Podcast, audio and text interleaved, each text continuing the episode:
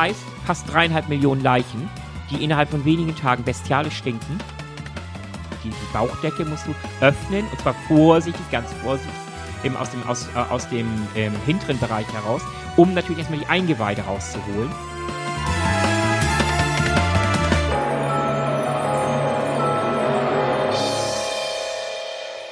Da sind wir wieder. Hallo zusammen. Gegenüber von mir sitzt der gute alte Boris. Und ich bin Kai. Immer noch. Wir dürfen uns glücklich schätzen, wieder hier zu sein. Ähm, dazu gleich mehr. Ähm, vielleicht ganz kurz ähm, vorweg, worum es heute gehen soll. Es soll heute gehen, wie Boris es schön äh, gesagt hat, when the hit, when the shit hit the fan, hits the fan. Oh Gott, ich fange nochmal neu an. When the shit hits the fan.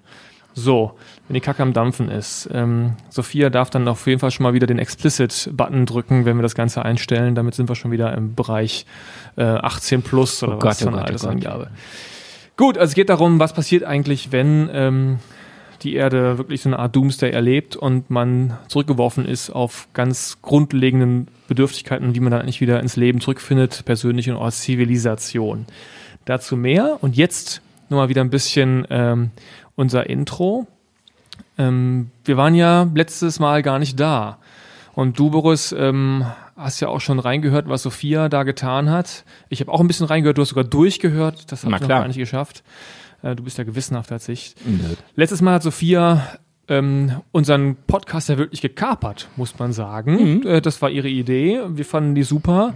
Wir hatten frei und haben gedacht, mal gucken, was passiert. Und wie war's? Ja, also super. Ähm, diese Idee ähm, anlässlich des, des Weltfrauentages, dass mal äh, quasi unsere unsere Chefin im, im besten Sinne, die sich nämlich wirklich hier um das ganze Technische kümmert und so weiter, dass sie jetzt auch mal das Mikro von der anderen Seite äh, nutzt und in die Hand nimmt und äh, auch noch einen, einen Gast äh, dabei hat. Ähm, und die haben halt gemeinsam dann halt darüber gesprochen. Unsere, unsere, unsere, unser Gast, ähm, die hat ja einen Zombie-Comic gezeichnet und ähm, Sophia hat sie dann zu Hause bei sich aufgesucht und ähm, dann haben sie einfach so über Gott und die Welt, wie kommt man dazu, einen Zombie-Comic zu, zu malen und ähm, wie waren so diese, diese, diese Grundideen. Ähm, da hat sie auch halt auch erzählt, ähm, dass sie von ihrer direkten ähm, Umgebung Jena beeinflusst wurde, weil dort man die ganzen Locations schon ähm, sieht und dann kann man die auch wahrscheinlich auch besser zeichnen. Und sogar die, ihre Kinder waren zwischendurch nochmal ganz kurz im Podcast dabei, zumindest indirekt. Und äh, bis hin zu dieser Liste der äh, Lieblings-Zombie-Apokalypsen-Filme. War eine rundum gelungene, spannende Sendung. Ich mag natürlich das ganze, Zombie-Thema auch sehr, sehr gerne. Ähm, allerdings hatten wir uns ja auch am Anfang, gerade so vor einigen Monaten haben wir ja angefangen hiermit. Und es geht uns im, im Grunde ja wirklich um, um ernsthafte Dinge. Und da wir hatten halt, ähm, waren etwas besorgt, dass wir von, wenn wir mit den Spaßthemen äh, zu schnell beginnen, wir hatten jetzt ja auch schon die Aliens, ähm, dass wir dann vielleicht so ein bisschen in die Ecke der, der, ja wirklich schon gleich der Spinner kommen. Es geht uns in erster Linie natürlich um die wirklich, die ernsthaften wissenschaftlichen Dinge dahinter. Aber ich denke, wir sind mittlerweile an einem Punkt angelangt, wo wir uns auch ein bisschen relaxter geben können und auch mal die Themen ansprechen, naja, die vielleicht nicht so 100% ernst gemeint sind. Also an einer Stelle äh, vielleicht einmal ein bisschen ernst war es insofern auch, als es, äh, dieser Comic ja auch verfilmt wurde und ins Kino kommt, was ich wirklich äh, spannend, auch spannende Frau. Wie Ja. gesagt, ich konnte noch ein bisschen reinhören.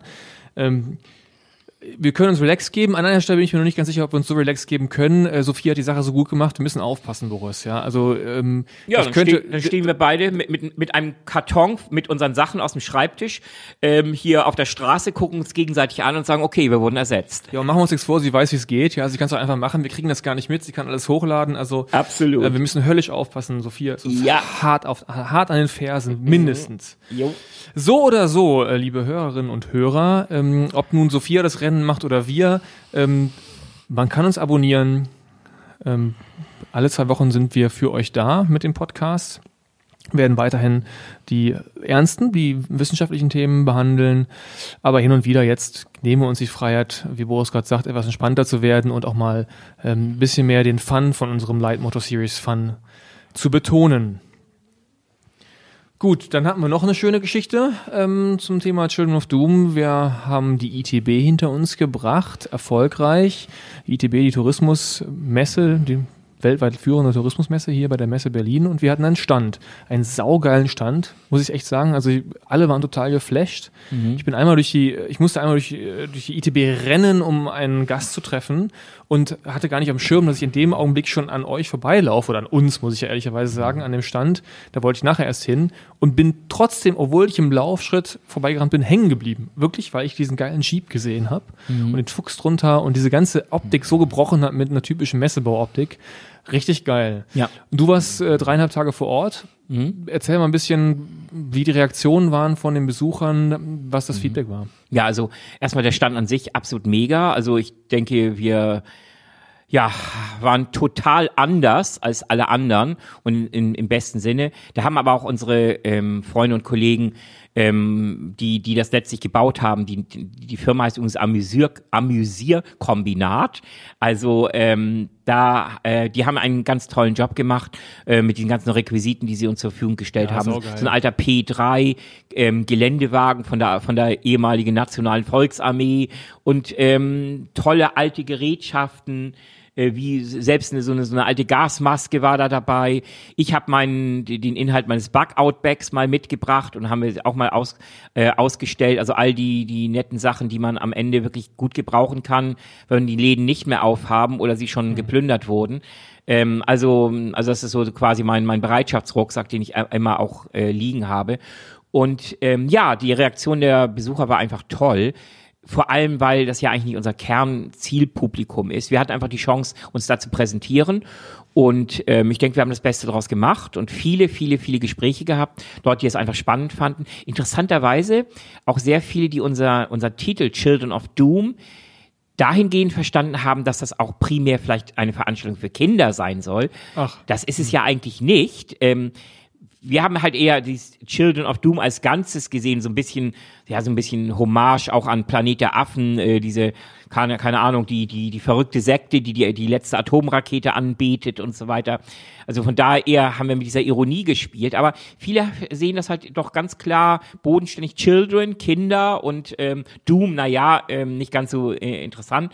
Und ähm, ja, wir, wir denken gerade darüber nach, ob wir vielleicht zumindest etwas jüngere Erwachsene auch mal mit dazu nehmen könnten. Das ist so gerade eine Diskussion entbrannt in unserem Team, denn wir bewegen uns ja ständig weiter. Es ist ja nicht so, dass das jetzt einmal vor einem Jahr alles in, in Stein gegossen wurde und wir, wir ziehen das jetzt nur knallhart durch.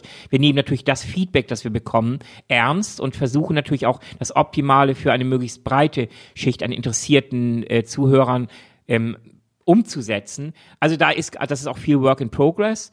Äh, auch Presse war da, die das auch spannend fanden. Aber im Großen und Ganzen super Zeit und, und tolle Kontakte. Sogar Leute, die über unseren Podcast, über unsere Facebook-Seite ähm, zu uns gekommen sind, dann auch zur ITB gezielt auch zu unserem Stand gekommen sind, die auch Tickets gewonnen hatten bei unserem Gewinnspiel auf der äh, Facebook-Seite.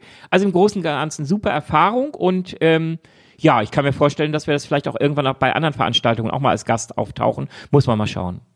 Schön sehr schöne Sache. Was mich sehr freut, ist, ähm, dass wir auch bei, der, bei den Rednern für unser Festival auch gut Fahrt aufgenommen haben. Da haben wir ein paar tolle Leute dabei inzwischen. Ähm, ich, ich, persönlich freue mich sehr darüber, dass äh, der Präsident des Bundesinstituts für Risikobewertung dabei ist, mein ehemaliger höchster Chef, der ein, der ganz faszinierende Vorträge halten kann, äh, ein doppelter Doktortitel, Professor, spannender Typ. Also auch da, der kann ganz viel erzählen zum Thema Risikowahrnehmung, wie man Risiken wahrnimmt und welche man, äh, sag mal, richtig und falsch wahrnimmt, wenn man das mal so ein bisschen platt sagen darf. Also da tut sich einiges. Wir haben echt ordentlich Einreichungen bekommen auf unseren Call for Papers. Also auch da merken wir, die Resonanz ist toll. Also insofern, das sind ganz äh, ermutigende Nachrichten, dass wir hier irgendwie ein Thema angeschnitten haben, oder ich muss ja eigentlich ehrlicherweise sagen, du, ähm, was wirklich, äh, wie du ja auch immer argumentiert hast, ähm, irgendwo schwelt und da liegt. Ja. Bis hin zu der Berichterstattung gerade der letzten Wochen ähm, auf vielen Sendern rund um was hier in Berlin passiert mit mit mit Stromausfällen und allem möglichen. Ja, ja. Dazu haben wir uns ja schon geäußert. Ähm, ja, genau. Ich meine, es ist ja, äh, wir werden ja quasi von der von von von der Aktualität überrannt. Die Stromausfälle hier, der, der längste Stromausfall nach der Nachkriegsgeschichte in Köpenick. Wir haben schon drüber gesprochen. Mhm. Jetzt äh, eben noch kleiner Fun Fact: Müggelturm, der ja auch 30 Stunden keinen Strom hatte. Dieser schöne Ausflugsturm da am, am Müggelsee äh, da hat der Betreiber jetzt gesagt, er will dann irgendwie zum 20. Februar jedes Jahr so einen Gedenktag machen, den Blackout Friday oder Blackout Day, hat er ihn, glaube ich, genannt. Und dann gibt's dann irgendwie bei Kerzenschein äh, Essen vom Gaskocher Kocher und vom Grill. Mhm. Eigentlich ganz witzige Idee. Müssen wir uns eigentlich auch mal mit verbrüdern. Nächstes Jahr, nächstes Jahr gehen wir hin, komm. Schauen wir mal, ja. Gibt Fleisch, Boris. Komm. Ja, ja dann mit Fleisch ist alles in Ordnung. Aber auch ich muss, muss ja meine Ernährungsgewohnheiten doch schon ein wenig umstellen, weil man kann ja nicht immer nur ähm, Wasser predigen und Wein trinken. Und wir haben ja auch schon mal äh, thematisiert, gerade was, was rund um Klimawandel, CO2-Ausstoß, Methan, Rinder, das sind mit die, die größten Klimakiller, ja, diese ja. gigantischen Rinder, Rinderhörden. Also vielleicht gibt's da nur weißes Fleisch. Hauen, hauen, wir ein paar, hauen wir ein paar Heuschrecken auf den Grill oder so. Beziehungsweise ähm, ich schnapp mir dann einen Huhn auf oder so. Auf der grünen Woche gab's das. Da gab's einen Anbieter, der hat echt Insekten mhm. verkauft. So Insekten, so Schälchen und da war eine Schlange an dem Stand. Ja, das klar, war warum interessant. Nicht? Waren echt viele neugierige ja. Leute. Nun gut, ähm, wir wollen nicht so viel Zeit auf das verwenden, denn wir haben echt ein, ein, ein fettes Thema vor uns. Ein saftiges Thema, äh, über das man sehr viel reden kann. Das haben wir in der Vorbesprechung schon gemerkt. Ähm, ich probiere es nochmal. When the shit hits the fan. Wenn die Kacke am Dampfen ist. Ähm, mit anderen Worten, wir haben ganz viel darüber gesprochen in den vergangenen Serienfolgen, was alles äh, dazu beitragen kann, dass wir in irgendeiner Art Doomsday-Szenario landen. Genau, die unterschiedlichen wir, Szenarien. Genau, was uns alles im sagen, biologischen Bereich, genau. im geologischen Bereich, genau. Astro aus astronomischer Sicht. Aus ähm, ja, technologischer Sicht haben wir große KI-Folge gehabt. Ähm, also ja, all diese Dinge, die, die dazu führen können, dass die Menschheit zurück reduziert wird auf ja, eine sehr kleine Population oder im Zweifel sogar der ganze Planet zerstört wird. Also ich denke, wir haben, auch wenn wir noch nicht alle Szenarien durch haben, wir wollten erstmal einen Schritt mhm. nach vorne machen. Ja. Wir haben, denke ich, schon gezeigt, dass das nicht völlig von der Hand zu weisen ist, dass sowas passieren kann. Mhm. Ähm, jetzt wollen wir einen Schritt eben nach vorne machen und sagen, wir reden mal darüber, was denn dann eigentlich ist. Ja. Auch sich darauf vorzubereiten, mal gedanklich, aber vielleicht auch durchaus faktisch. Dazu kannst du ja gleich noch was sagen. Stichwort Bug-out Back ist schon gefallen. Mhm. Ähm, damit wollen wir uns dieses Mal beschäftigen, aber auch nächstes Mal oder zumindest noch ein weiteres Mal. Wir haben schon festgestellt, dass man da zwei Ebenen unterscheiden muss. Nämlich einmal die Mikroebene, also das, was wirklich äh, du, ich, wir, ihr, sie äh, machen können, ähm, was für Herausforderungen da kleine Gruppen von Menschen auf genau. einem liegen, genau. Und dann gibt es natürlich immer so eine, so eine Meta- oder Makroebene, die werden wir uns dann nochmal ähm, genau. Mal Was würde das anschauen. bitte für den ganzen Planeten bedeuten? Da reden wir natürlich, wir sind, wir sind eine quasi omnipräsente ähm, Zivilisation im Moment. Wir können innerhalb von wenigen Stunden an jeden Fleck der Erde reisen. Wir sind per Kommunikation, sei es Social Media oder oder andere Kommunikationsformen, quasi instant in, in wenigen Sekunden, quasi nur abhängig von der Lichtgeschwindigkeit, wie schnell ein, ein Signal reisen kann, mhm. sind wir über alles informiert und ähm, das wäre ein, das, das wäre der völlige Rückfall in eine Situation, wo ja teilweise noch bis in, in das späte Mittelalter teilweise sogar bis in die Renaissancezeit hinein, wo 90, 95 Prozent der Menschen während ihres Lebens vielleicht gerade mal fünf oder zehn Kilometer von dem Ort entfernt ähm, gewahren, an dem sie geboren waren, wurden. Und, und ähm, höchstens Händler ähm, und, und, und Adlige, vielleicht Krieger, die, die, die reisten halt an, an, an andere Orte auch, aber die Masse der Menschen war halt ortsgebunden, allein schon. Dort haben sie ihre Nahrung angebaut, dort waren sie in irgendeiner Form, hatten sie ihr, ihren, ihren Job äh, oder waren Leibeigene oder wenn wir, wenn, wenn wir ins Mittelalter zurückgehen. Und dahin zurück würden wir uns im Zweifel entwickeln, denn ja, wenn, wenn du keine großartigen Transportmittel hast, wenn du keine großartigen Kommunikationsmittel hast, ja, dann versuchst du erstmal dein tägliches Überleben zu fristen. Und das hat natürlich Auswirkungen auf die Form, wie Gesellschaften sich organisieren und so weiter. Und das ja. ist die Makroebene, ja. die wir das nächste Mal uns genauer anschauen wollen. Genau. Schauen wir mal ähm, auf die Mikroebene. Und da müssen wir ja uns erstmal verständigen, vielleicht mal auf, um das ein bisschen plastisch zu machen, was ist das Szenario? Lass mal ein, ein Szenario mhm. definieren, von dem wir mal ausgehen, auf dessen Grundlage wir heute reden. Mhm. Ähm, du hast gesagt, äh, lass mal eine Pandemie nehmen. Ja, es liegt eigentlich nahe, denn ähm, also äh, es auch auch da gibt's wieder zwei Möglichkeiten. Ähm, da, da hat ja auch ähm, das, ähm, ich weiß nicht, wir hatten es schon erwähnt, einer unserer Keynote-Speaker, auf den wir uns wahnsinnig freuen, Professor, Professor Louis Dartnell, der hat ja ein Buch geschrieben, das Handbuch für den Neustart der Welt, und der ähm, zählte auch mehrere Szenarien auf. Aber grundsätzlich teilt er auch auf in zwei unterschiedliche Szenariotypen, nämlich alles ist kaputt, alles ist zerstört. So, wir leben nur noch in totalen Ruinen. Ähm, das ist so dieses Mad Max-Szenario.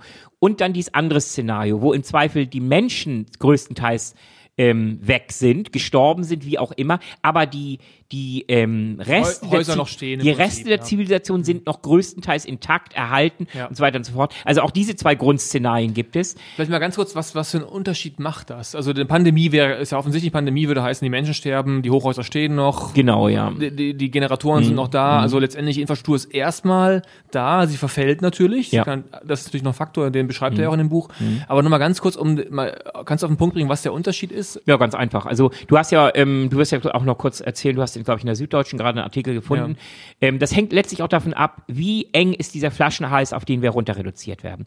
Also wenn es eine Pandemie Damit meinst du jetzt die Anzahl der Menschen, ja, also die am, übrig am, bleiben? wie, wie, Ja. wie viel bleibt am Ende an, an menschlicher, ähm, an Population des Homo sapiens übrig? Ja. Wenn wir von, ähm, sagen wir mal, hunderttausend Millionen oder sogar einer Milliarde Menschen ausgehen, ja, dann wäre der Impact gar nicht so gigantisch, weil dann sind äh, bleiben eigentlich genug Menschen übrig, die auch äh, diese unterschiedlichen Speziali ähm, Spezialisierungen haben, sei es Technologie, ähm, Stromnetze am, am, am Laufen zu halten, ähm, Ka- Kommunik Kommunikation, Verkehr, es werden genügend Piloten übrig bleiben und so. Wir würden natürlich zurückgeworfen, ähm, was, was unsere Expansion angeht, aber letztlich wäre es kein so Riesenunterschied. Wenn wir natürlich auf einige, sage ich mal, 100.000 oder sogar 10.000 Menschen runter reduziert wird, das wäre also eine so letale Seuche, sage ich mal. Also Ebola meets Grippe meets, keine Ahnung, ähm, das jüngste Gericht, ähm, Kampf zwischen äh, Gut und Böse.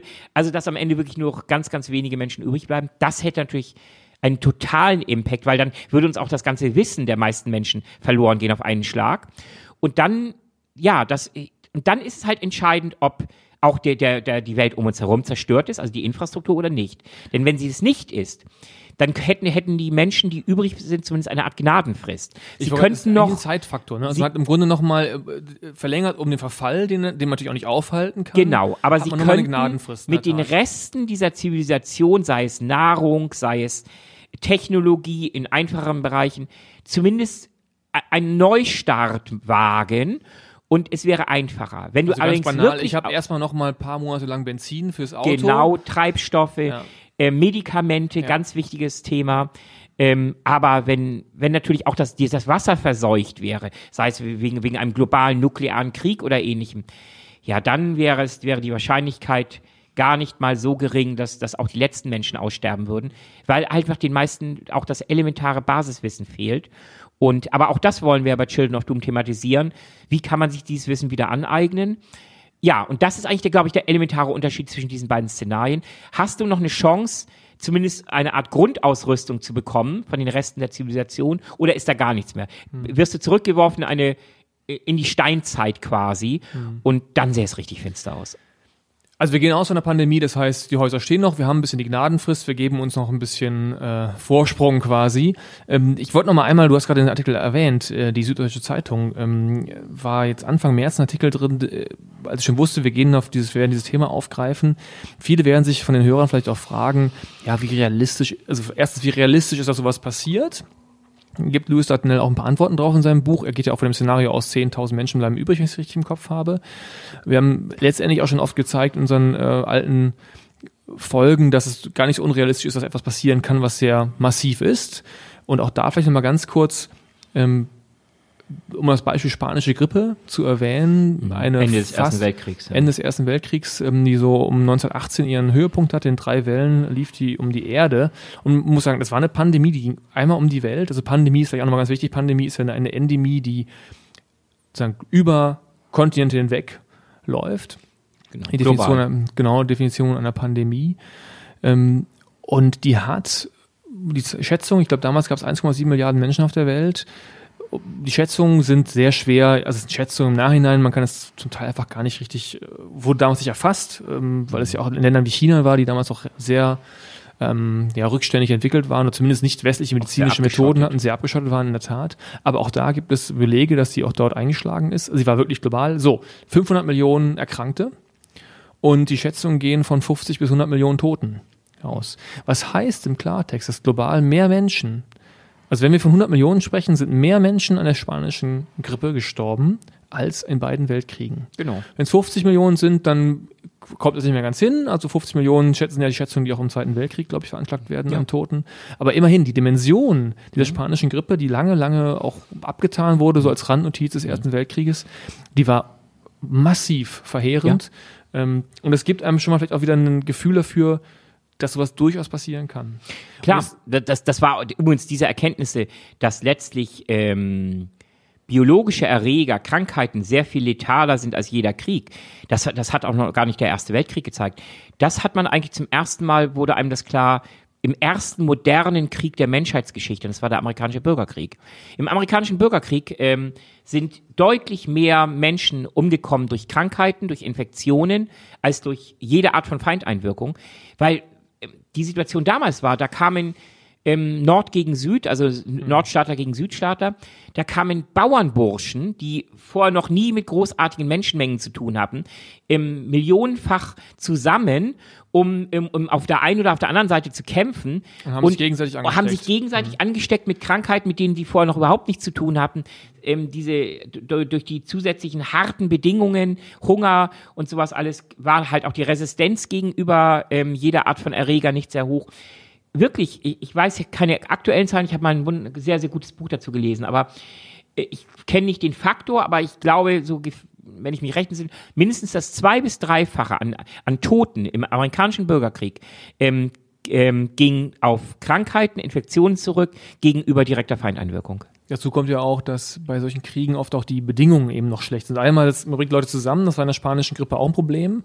Also die Mobilität. Ja. Ja, also im, im Ersten Weltkrieg auch noch die Mobilität der Menschen. Also aus den USA wurde, wurden die Soldaten nach Europa geschickt und haben teilweise einfach den Virus mitgebracht. Das und, und so weiter und so fort. Das kann man sich ganz gut ausmalen. Die Kriegsgefangenen, die russischen Kriegsgefangenen, die ja zurückgelassen wurden in die Sowjetunion, haben vermeintlich auch, also das kann man alles nicht mehr genau nachweisen, aber es gibt so Theorien darüber, mhm. ähm, den Virus dann wiederum nach in die Sowjetunion eingeschleppt. Ja.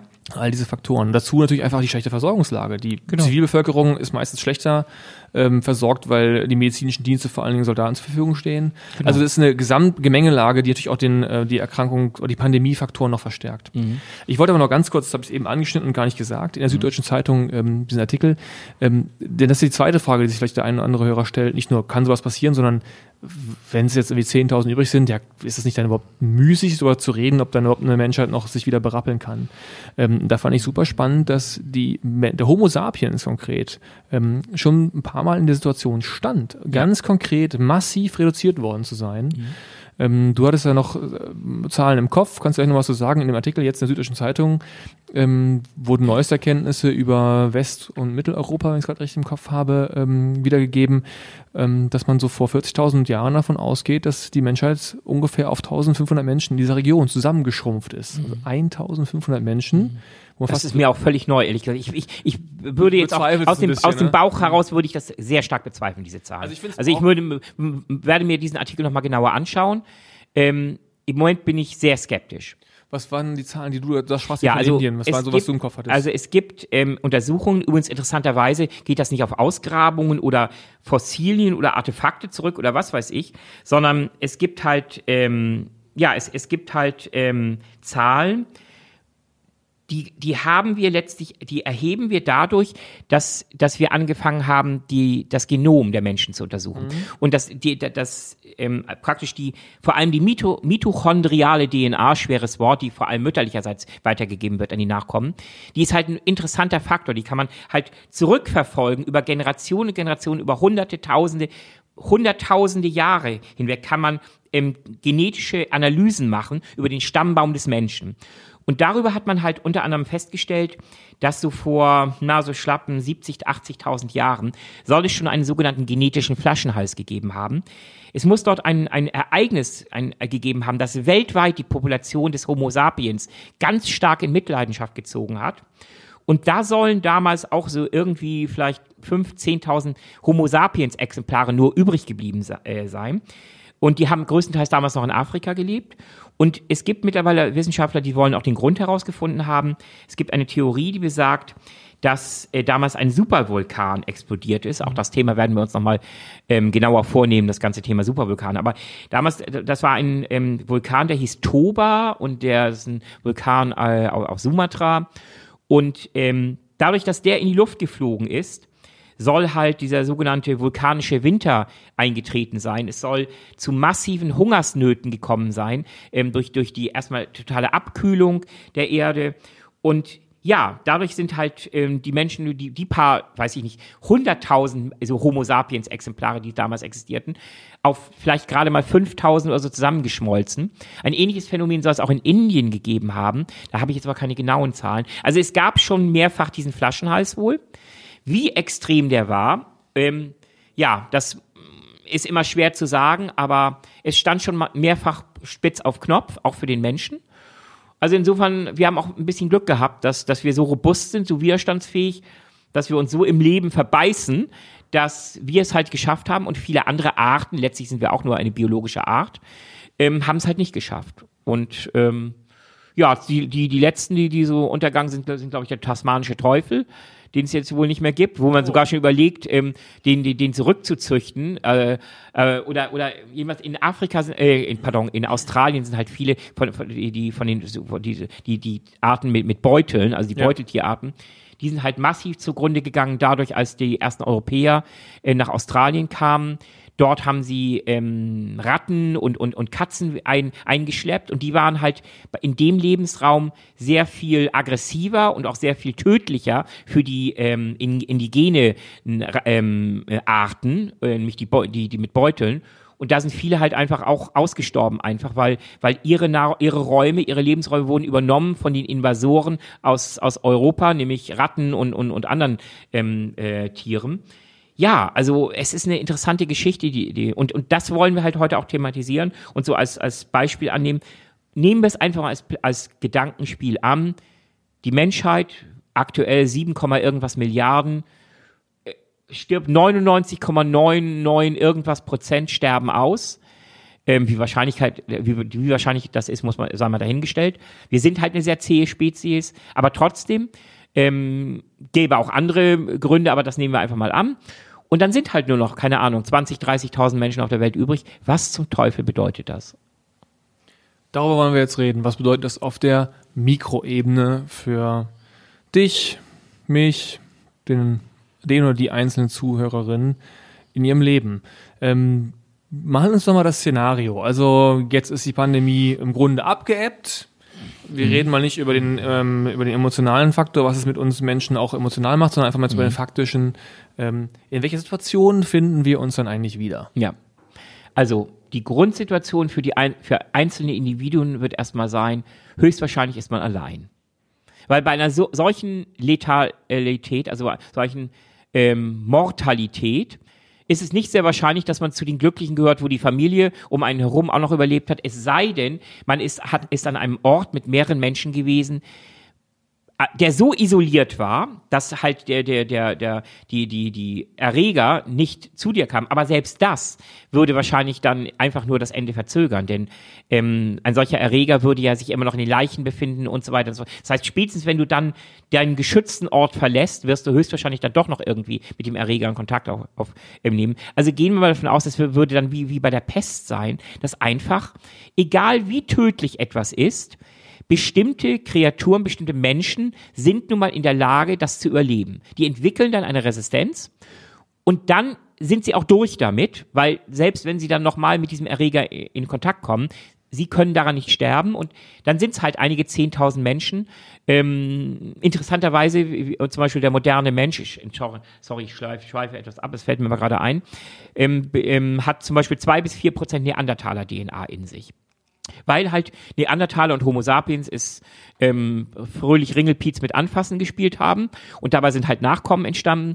Es wäre zum Beispiel eine Idee, einfach nur mal so, dass zum Beispiel diejenigen, die wenigen, die meinetwegen ein bestimmtes Neandertaler-Gen in sich tragen, dass die eine solche Resistenz entwickeln können gegen ein pandemisches Virus das sind aber halt nur ganz wenige letztlich, die einen relativ hohen Anteil an Neandertaler-DNA haben. Das wäre zum Beispiel auch eine super ähm, Idee für einen Roman, dass das der Grund ist für die, die, für diejenigen, die überlebt haben, dass sie zum Beispiel genügend Neandertaler oder eine bestimmte Basenkombination in ihrer DNA von den Neandertalern haben.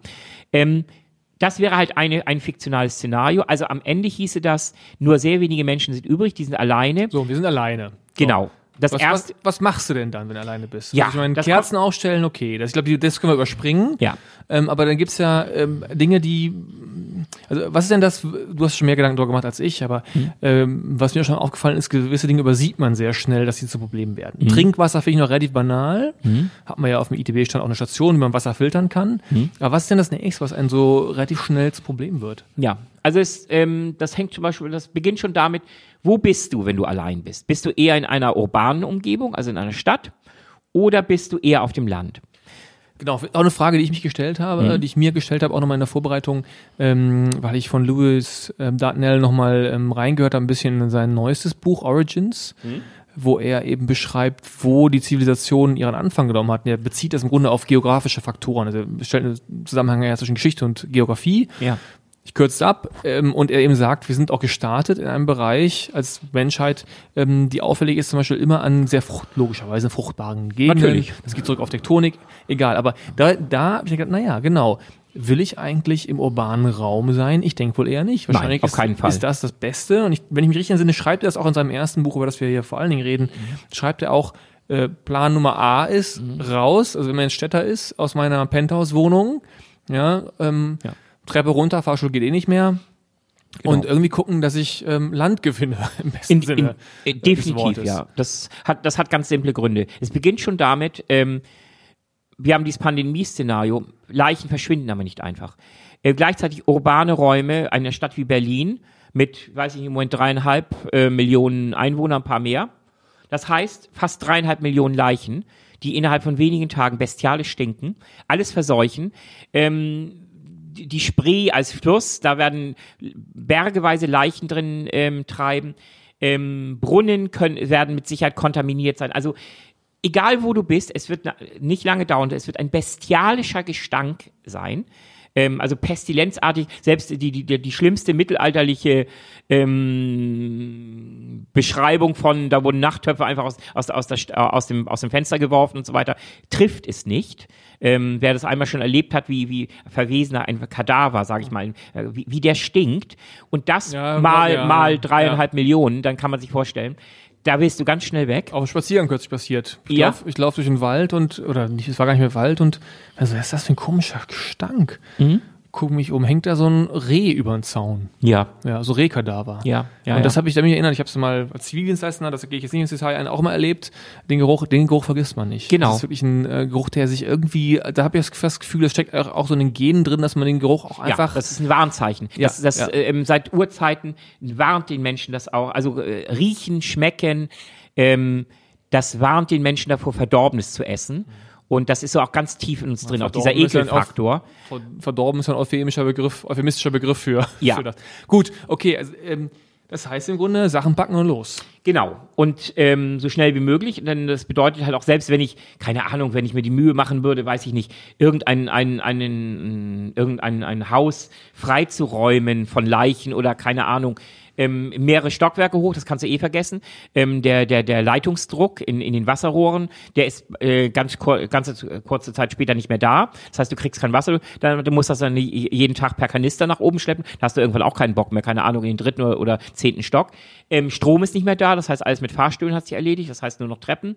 Ähm, Nahrungsmittel musst du dann ranschleppen. Also ähm, das Problem ist halt natürlich auch irgendwann, am Anfang wird das noch nicht so schlimm sein, da kannst du noch von Trockennahrung, Reis wird es, äh, also Hülsenfrüchte, all diese Sachen getrocknet, das hält ewig, ähm, ewig und drei Tage. Auch Konservendosen, auch wenn da drauf steht, keine Ahnung, haltbar bis ähm, in zwei Jahren völliger Bullshit. Es gibt Konserven, die halten, und nicht nur spezielle Konserven, auch ganz normale Konserven. Da steht zwar dann drauf, zwei Jahre ja eine- ist die ja halten zehn Jahre, 15 Ja, Jahre. Diskussion. Es gibt ja sogar politisch gerade den, den, den äh, Antrieb, das Mindesthaltbarkeitsdatum abzuschaffen, weil das genau. irreführend ist. Ja. Aber trotzdem, das ganze Zeug muss der zusammentragen. Nein. Ähm, man muss natürlich dann schon gleich mittel- und langfristig denken. Erstmal Schutz. Es, es gibt so, so, so, so drei, drei ganz wichtige Dinge. Wenn, wenn äh, im Outdoor, im Survival-Bereich sind immer drei, drei ganz entscheidende Dinge, in, in der, auch in der entsprechenden Reihenfolge. Das ist Schutz, Wasser und Nahrung. Ähm, der Mensch kann ohne Nahrung teilweise zwei Wochen überleben, ohne Wasser drei Tage, aber ähm, ohne Schutz, das heißt den Elementen ausgeliefert oder so, da kannst du dich innerhalb von Stunden dahin raffen. Das verkürzt ja vor allen Dingen auch die Zeiten, in denen man ohne Nahrung Genau, auskommen kann. du, ne? du zehrst aus, vor allem aber ähm, du, du, du, du bist, du kühlst aus, du zitterst, äh, du wirst durchnässt, Mhm. dann, dann können andere Krankheiten zuschlagen. Also das Wichtigste ist erstmal Schutz vor den Elementen und ähm, dann, äh, dann Wasser ist ganz wichtig und dann erst Nahrung. Was ich mich jetzt gerade frage, okay, das, das, das kann ich nachvollziehen. Es ist aber so, dass gerade in dieser Übergangsphase, das haben wir uns ja gegönnt, die Tatsache, dass es Supermärkte gibt und Hülsenfrüchte. Mhm. Jetzt fahre ich, nehmen wir das Szenario Berlin, kann ich mir am besten vorstellen, da hat man ja auch Umland, da kann man rausfahren relativ schnell in die Rausfahren, in Anführungsstrichen. Ja, das ja. genau, da wollte ich das hinaus. Mhm. Nämlich das Fahren, also das kriegt man vielleicht auch noch relativ. Also am Anfang wird's noch, es gibt noch ein vollgetanktes Auto, es gibt noch zwei, drei vollgetankte mhm. Autos. Die Straßen werden mal verstopft sein. Ja, guter Punkt. Also äh, auch da schon ganz klar, ich habe mir natürlich darüber gedacht, also äh, ähm, lerne ganz schnell Motorrad fahren, das ist eigentlich das Geiste überhaupt. Dann holst du dir eine Enduro oder sowas aus dem äh, nagelneu aus dem Schaufenster, ähm, tankst die auf, noch links und rechts ein paar Kanister. Im Doomsday noch Spaß haben. Genau, im Doomsday noch Spaß haben. Ansonsten, wenn du wenn du eher der der ähm, ähm, harte Ökotyp bist, dann schnappst du dir zumindest ein Fahrrad ähm, und da auch besser ein Mountainbike, das also möglichst, ähm, und zwar das Beste vom Besten, also nicht irgend so ein 100, 198, 99 vom Supermarkt, sondern was richtig gut ist, was auch was aushält. Ähm, das, das bringt dich sehr schnell sehr weit.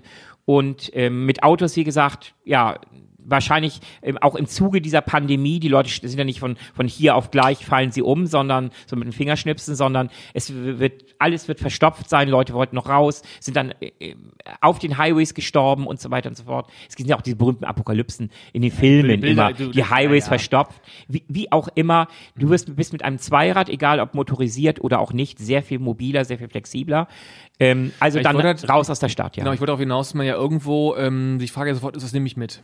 Genau. So, und, und äh, die Konserven, die ja wirklich jetzt gar nicht äh, unwichtiger Teil sind, also ich muss schon so ein Szenario im Kopf haben, ich werde auch schon noch rein rausfahren müssen. Also ich brauche ja irgendwie schon genau. mal, also das Urbane hat den Vorteil, dass ich ja erstmal genau. dann eine Versorgung herkriege in der ersten ja. Phase, die ich jetzt im, auf dem ländlichen Raum, wenn ich mir ja. jetzt wirklich das Extrem vorstelle, äh, die Hütte im Wald oder was auch immer die ich finde, oder die, den Schrebergarten oder Richtig. was auch immer. Richtig. Schrebergarten ist übrigens noch so eine Zwischenlösung, fällt mir gerade ein. Ja, allerdings auch da, sorry, ähm, die, auch die Schrebergärten, die, ähm, die werden voller Leichen sein. Ja, gut, die stinken auch, ja. Genau, also von daher, man muss schon wirklich in eine Gegend raus, wo höchstwahrscheinlich nicht keine Menschen gestorben sind in der Nähe. Das heißt, in Berlin äh, reden wir jetzt schon über so eine Strecke von 100 Kilometern, die man raus muss. Ja, beziehungsweise, naja, kommt drauf an. Zum Beispiel, ähm, ich lebe zum Beispiel in Spandau, ähm, ähm, also äh, äußerer westlicher Bereich von Berlin.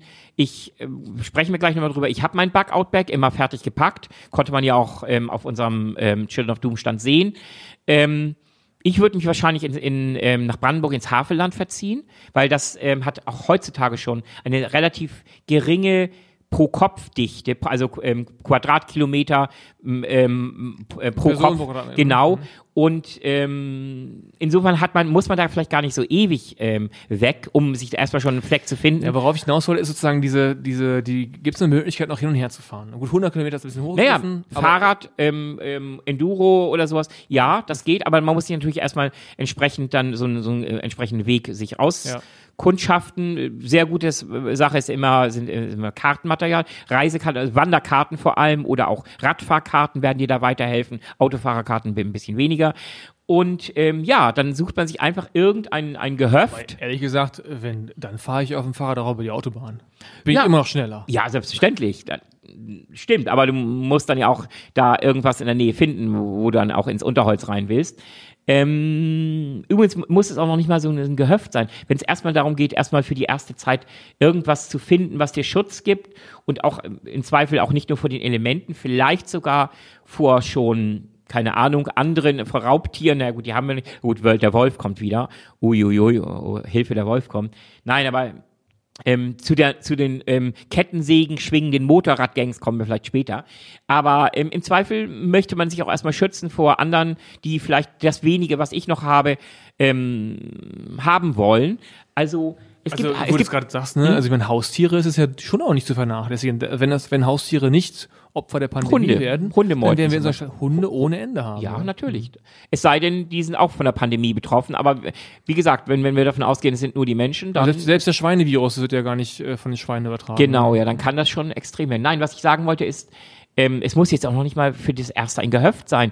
Es kann zum Beispiel irgendein abgeschlossenes Gelände sein, das ähm, umzäunt ist, das einen gewissen Schutz bietet, das auf jeden Fall ein Gebäude hat mit einer Überdachung. Das kann sein, es gibt jede Menge verstreut Militärgelände. Die, die kennt keiner, auf die stößt man ur, ur, plötzlich. Das sind Gelände, das ein Nachschublager noch aus, aus, aus den Zeiten des Kalten Krieges, die aber weiter betrieben werden. Das können auch sein, ähm, kritische Infrastruktur, ähm, wie zum Beispiel Transformatoren, ähm, Areale, wo, wo, wo Umspannwerke sind, die sind meistens auch umzäunt, haben meistens auch mindestens ein festes Gebäude, bis hin zu Windkraftanlagen, diese, diese, diese vielen Windkraftanlagen, die wir, die haben immer eine Tür da unten, wo man reinkommt und wo man dann im Prinzip ähm, nach oben steigen kann.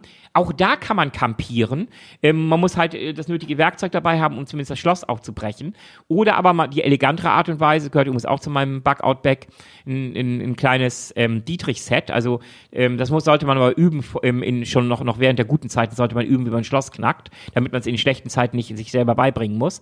Und dann kann man halt auf elegante Art und Weise die normalen Schlösser knacken. Ja, YouTube-Videos gibt's ja auch nicht mehr. Da gibt's auch jede Menge YouTube-Videos zu. Ja, da kann ich empfehlen, in das eine oder andere mal reinzugucken. Aber die gibt's dann halt nicht mehr. Die gibt's dann halt nicht mehr, ja, ganz ja. genau. Also darum lieber schon vorher lernen. Und ah. also insofern erstmal Schutz, dann so eine Art ähm, Perimeter aufbauen. Also das, das kommt so aus dem Militärischen. Eine Perimeterverteidigung ist erstmal, der muss erstmal ein, ähm, ein kleines Lager anlegen, die, die, wichtigsten Sachen, die du brauchst. Dann musst du das absichern, das heißt äh, darauf achten, dass dir nichts äh, gefährlich werden kann.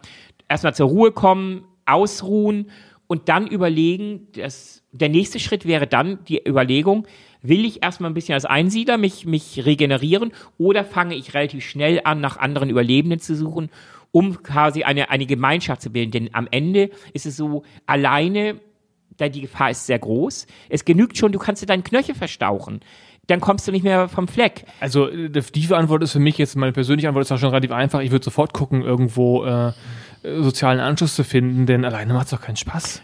Ja, also. das ist richtig. Es, aber wie gesagt, es kommt drauf an, welchen. Stell dir mal vor, ähm, die, die, aus welchen Gründen auch immer, die, die, die ersten anderen, auf die du triffst, die waren schon im zivilisierten Leben und nicht gerade die, ähm, die angenehmsten Zeitgenossen. Keine Ahnung, ich will da niemand zu nahe treten, also, aber wenn du, keine Ahnung, auf so eine Mischung aus Bandidos und Hells Angels triffst und ähm, dann werden die ihre Chance sehen und wenn sie dich dann sehen ähm, und sagen, naja, okay, ähm, passt er zu uns oder ist er eher Futter?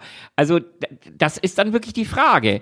Okay, klar, das ist richtig, da, da gibt es ein paar Faktoren. Auf der anderen Seite, was man ja vielleicht auch, jetzt schweifen ein klein bisschen ab in, mhm. in so eine Psycho psychologische und äh, nicht mein Fachgebiet, insofern Vorsicht, aber meine Erfahrung ist, ich sag mal, Szenario, äh, so, so, was man so ein paar Mal erlebt hat in seinem Leben, ist ja so irgendwie, Zug bleibt liegen, man bleibt stecken, ICE im Tunnel oder irgendwie oh, sowas, ja. ja. Das haben wir alle wohl schon erlebt. So, haben. haben wir alle schon mal erlebt. Und dann entstehen ja doch immer eigentlich eher so ein Gemeinschaftsgefühl. Also gemeinsame Fronterfahrung verbindet ja. Ja. Ähm, das ist ja auch so ein psychologischer Effekt. Man, ja. man sucht ja Anschluss und alle Leute werden ja dann auch tendenziell erstmal offener. Also der Extremfall, den du beschrieben hast, okay, da will ich jetzt nicht zu sagen, kann ich nicht beurteilen, aber ich glaube, der Durchschnittsmensch, der hat dann eher auch eine hohe Bereitschaft, weil der Deal ja ein anderer ist. Ja, also ich muss halt mit mich auf die anderen einlassen, dann mache ich es mhm. auch. Also es ist ja schon so banal, wenn ich jetzt all meine Aufenthalte in fremden Umgebungen, ähm, das Leben in China oder meine, weiß ich nicht, vier bis sechs Wochen, die es damals waren, zu Sprachkurs als Paar 20-Jähriger nach Toulouse. Ich kannte kein Schwein. Mhm. Was hatte ich für eine Energie, was habe ich für eine Energie aufgebracht, Leute kennenzulernen? Mhm und mich auf Leute eingelassen, ähm, auf die ich mich sonst vielleicht nicht eingelassen hätte. War eine mhm. gute Erfahrung. Und den Faktor, den wird es, glaube ich, schon geben. Also meine Präferenz und meine Empfehlung wäre auch zu sagen, also ein paar Buddies würde ich mir schon suchen. Okay, äh, im Prinzip das, was du gerade ansprichst, ist der sogenannte Gemeinschaftsvertrag oder Gesellschaftsvertrag, wie auch immer. Im Kleinen der, wieder der, neu. Der im Zeiten der Zivilisation auch wunderbar funktioniert. Warum geht, ist nicht jeder ein Psycho? Warum ist nicht jeder ein, ein latent Krimineller? Sagt, das, was ich haben will, das nehme ich mir. Ähm, äh, ich mache mein Ding und scheiß auf alle anderen. Ähm, naja, das hat was damit zu tun, dass halt sich im Laufe der Jahr, Jahrtausende herauskristallisiert hat. Soziales Verhalten wird am Ende belohnt in einer Zivilisation. Wenn du dich ein wenig anpasst, wenn du auf andere Rücksicht nimmst, wenn du dich an Regeln hältst, dann wird das am, an, die meisten anderen tun es auch. Dann seid, ist man die Mehrheit und dementsprechend kann man auch Dinge bewegen, neu aufbauen. Das ist halt der, der, der funktionierende Gesellschaftsvertrag. Darum gibt es auch nur relativ wenig Kriminelle und die sperren wir weg. Also die Leute, die, die morden aus, aus persönlicher Gewinnsucht oder die sich nicht unter Kontrolle halten und, und, und Leute, keine Ahnung, verletzen. Naja, auch weil sie den Gesellschaftsvertrag natürlich auch in Frage stellen, auch gefährden. Genau. Also weil sie nämlich sozusagen kurzfristig Gewinne einfahren damit. Richtig, aber ja. eben nur in einer funktionierenden Zivilgesellschaft, ja. eben nur höchstens kurzfristig. Ja. Aber jetzt haben wir ja das Armageddon-Szenario. Und das Armageddon-Szenario heißt im Zweifel, es gibt keine zivilisatorischen Regeln mehr. Und dann kann es durchaus sein, dass genau dieses antisoziale Verhalten in einer Übergangsphase den meisten Nutzen bringt. Ich nehme mir, was ich brauche, ich überlebe, alle anderen sind mir egal und ich suche mir im Zweifel ein paar Gleichgesinnte. Und das ist, das ist, heißt nicht, dass es so kommen würde, aber es ist zumindest eine, eine, eine wahrscheinlichere Option als innerhalb einer funktionierenden Zivilisation. Ja, ist was dran. Wenn man, ich habe noch einen anderen Gedanken. Nehmen wir mal den Fall, man findet jetzt, äh, wir beide und noch zwei, drei andere Leute, mhm. wir, hatten das, wir hatten das Glück, zusammen genau. zu überleben und, und äh, irgendwie auch noch zusammen zu treffen. Ich komme spannender vorbei, mhm. weil ich weiß, was den Bug-Out-Back. Ja. Ähm, dann ist ja die nächste Frage, sagen wir mal so eine Gruppe von fünf Leuten, die nächste Frage ist ja, wie, dann ist ja sofort wieder das typische Problem, wie organisieren wir uns als Gruppe? Mhm. Ne, die Diskussion darüber, an welchem Windrad wir jetzt still anhalten, unser Lager Klar. aufbauen, wie wir einen Perimeter machen, wer mhm. losgeht, mhm. wer welches Risiko eingeht, wer da bleibt, wer aufpasst. Also da, da, kommen ja auch direkt wieder gruppendynamische Dinge unter, unter einem Stressfaktor ja. ähm, ins Spiel. Also ich glaube, können wir jetzt nicht so tief reingehen, aber merkt schon, da liegt auch schon ja ganz viel Problematik, die auch eine, die schon wieder Gründe dafür sind, vielleicht erstmal alleine sich zu orientieren, um mhm. sozusagen auch einen Rückzugsraum zu ja. haben. Denn wenn jeder sofort, wenn man sich sofort findet und alle aufeinander angewiesen sind, das erhöht natürlich auch den Druck auf alle, funktionieren zu müssen. Stimmt, ja. Aber das, das, gut, das wird so bleiben. Das findet man auch heutzutage schon. Wenn du dir ein durchschnittliches Meeting äh, so aus, aus zehn Leuten anguckst, da findest du auch alle ja, das Typen. Meine ich ja. Du findest ja. den, du findest den, sage ich mal, dem, dem, der den Chef in den Arsch kriegt und zu allem immer Ja sagt, was vom Chef kommt. Äh, du findest den, ähm, den, der zu allem Nein sagt, weil er eh alles scheiße findet, hat eh schon abgeschlossen. Also, du findest den, der letztlich erst einmal mal auslotet, ähm, wo ist die Mehrheit und da schließe ich mich an. Du findest auch den Anführer und seinen Kontrahenten. Du, genau, also diese verschiedenen Stereo- oder Archetypen findest, genau, findest du halt auch schon heutzutage in größeren ja. Gruppen. Das meine ich ja. Und das, und das würde da sich auch genau. da herauskristallisieren. Genau. Und übrigens, die meisten Menschen sind, sind normalerweise sogar dankbar in Extremsituationen, wenn, wenn eine Person sich befähigt fühlt, ähm, sage ich mal, die Anführerrolle zu übernehmen, bestimmte Entscheidungen zu fällen, weil halt viele wären äh, von, von, so einer Situation völlig überfordert. Ich meine, man muss sich das nur mal vorstellen. Man hat alles, was man kannte, alles, was man liebte, ist tot man ist alleine, dann gibt es plötzlich ein paar andere, die haben mit einem überlebt. Die meisten wahrscheinlich würden eher zu der Kategorie gehören, ähm, ich will jetzt nicht auch gleich wieder der Boss werden, sondern ich bin schon dankbar und froh, dass ich einen gewissen Schutz in einer sozialen Gruppe wieder genieße.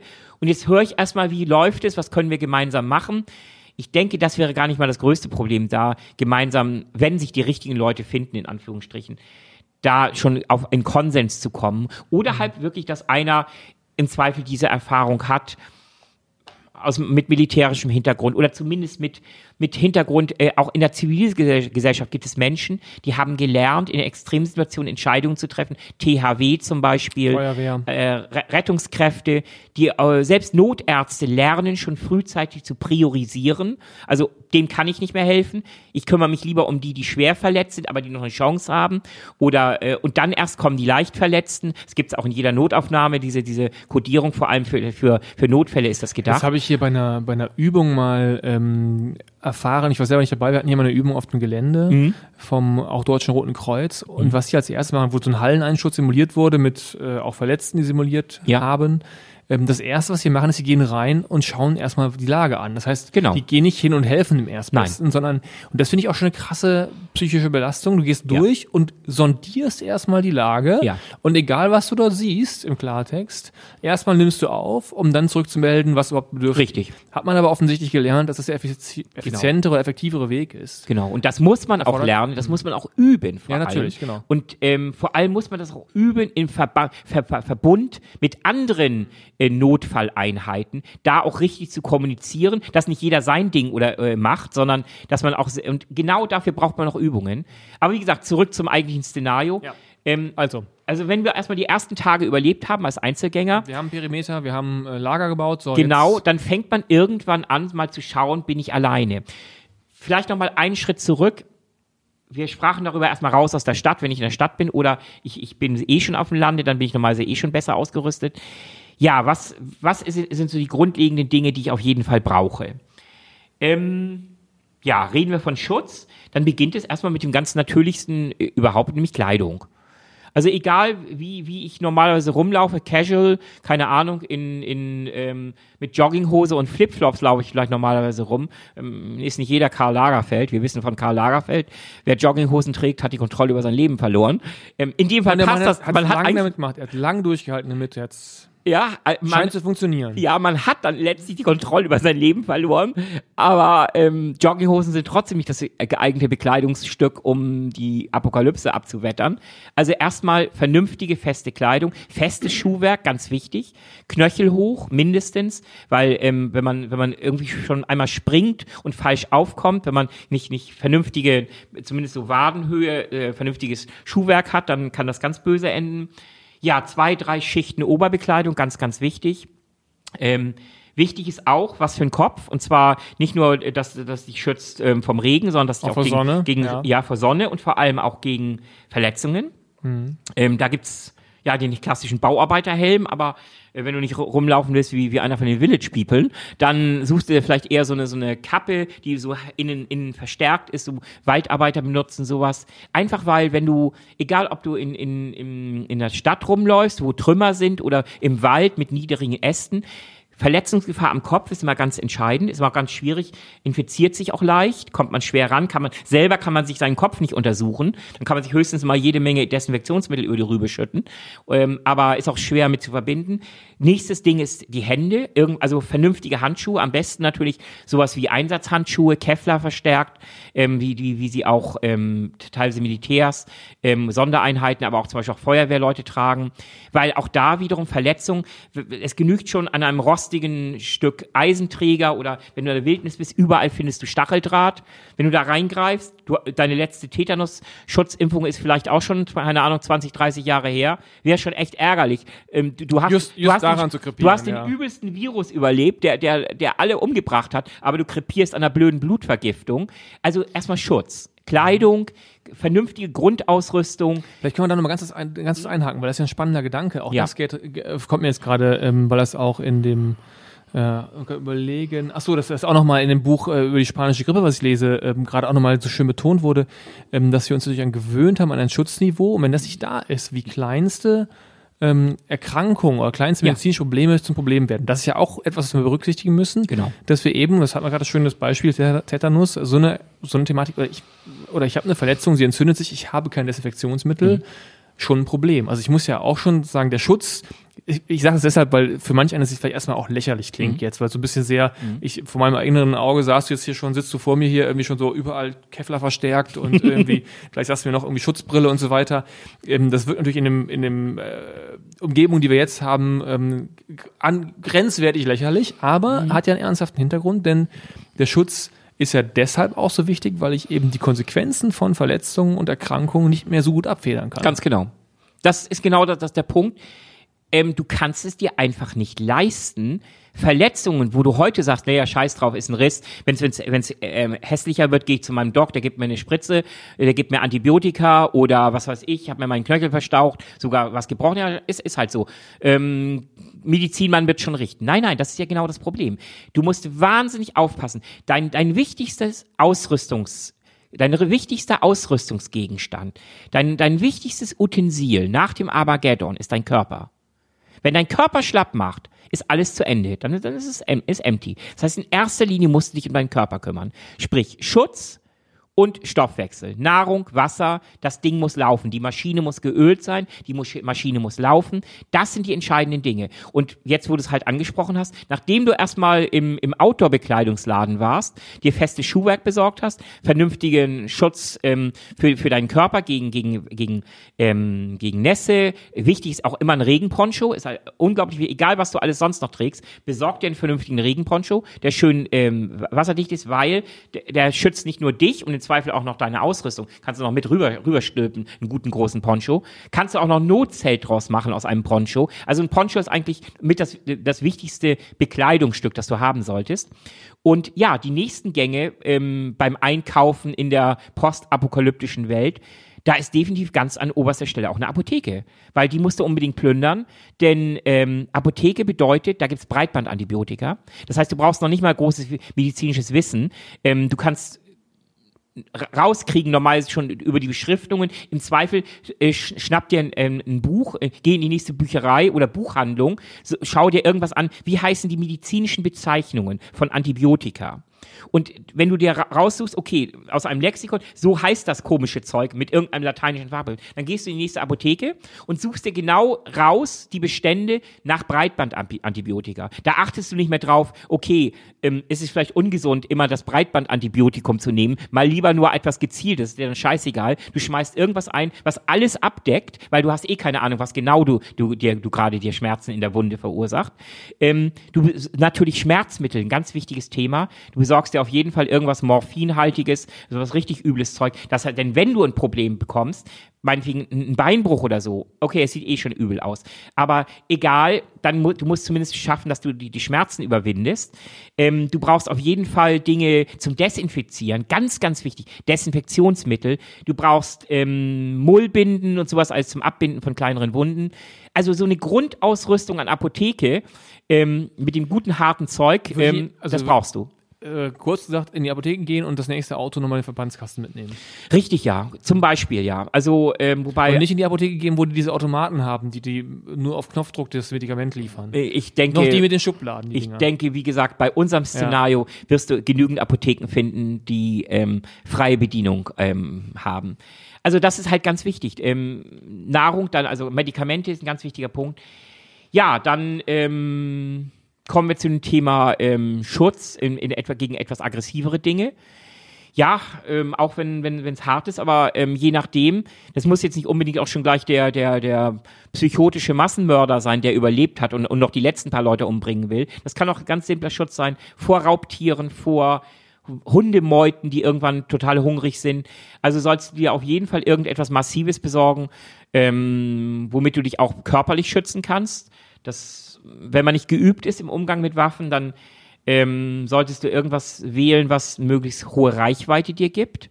Also ähm, das, das Messer ist zwar gut und schön, das Messer ist, ein, Messer ist unglaublich gefährlich in, in den Händen von, von geübten Leuten.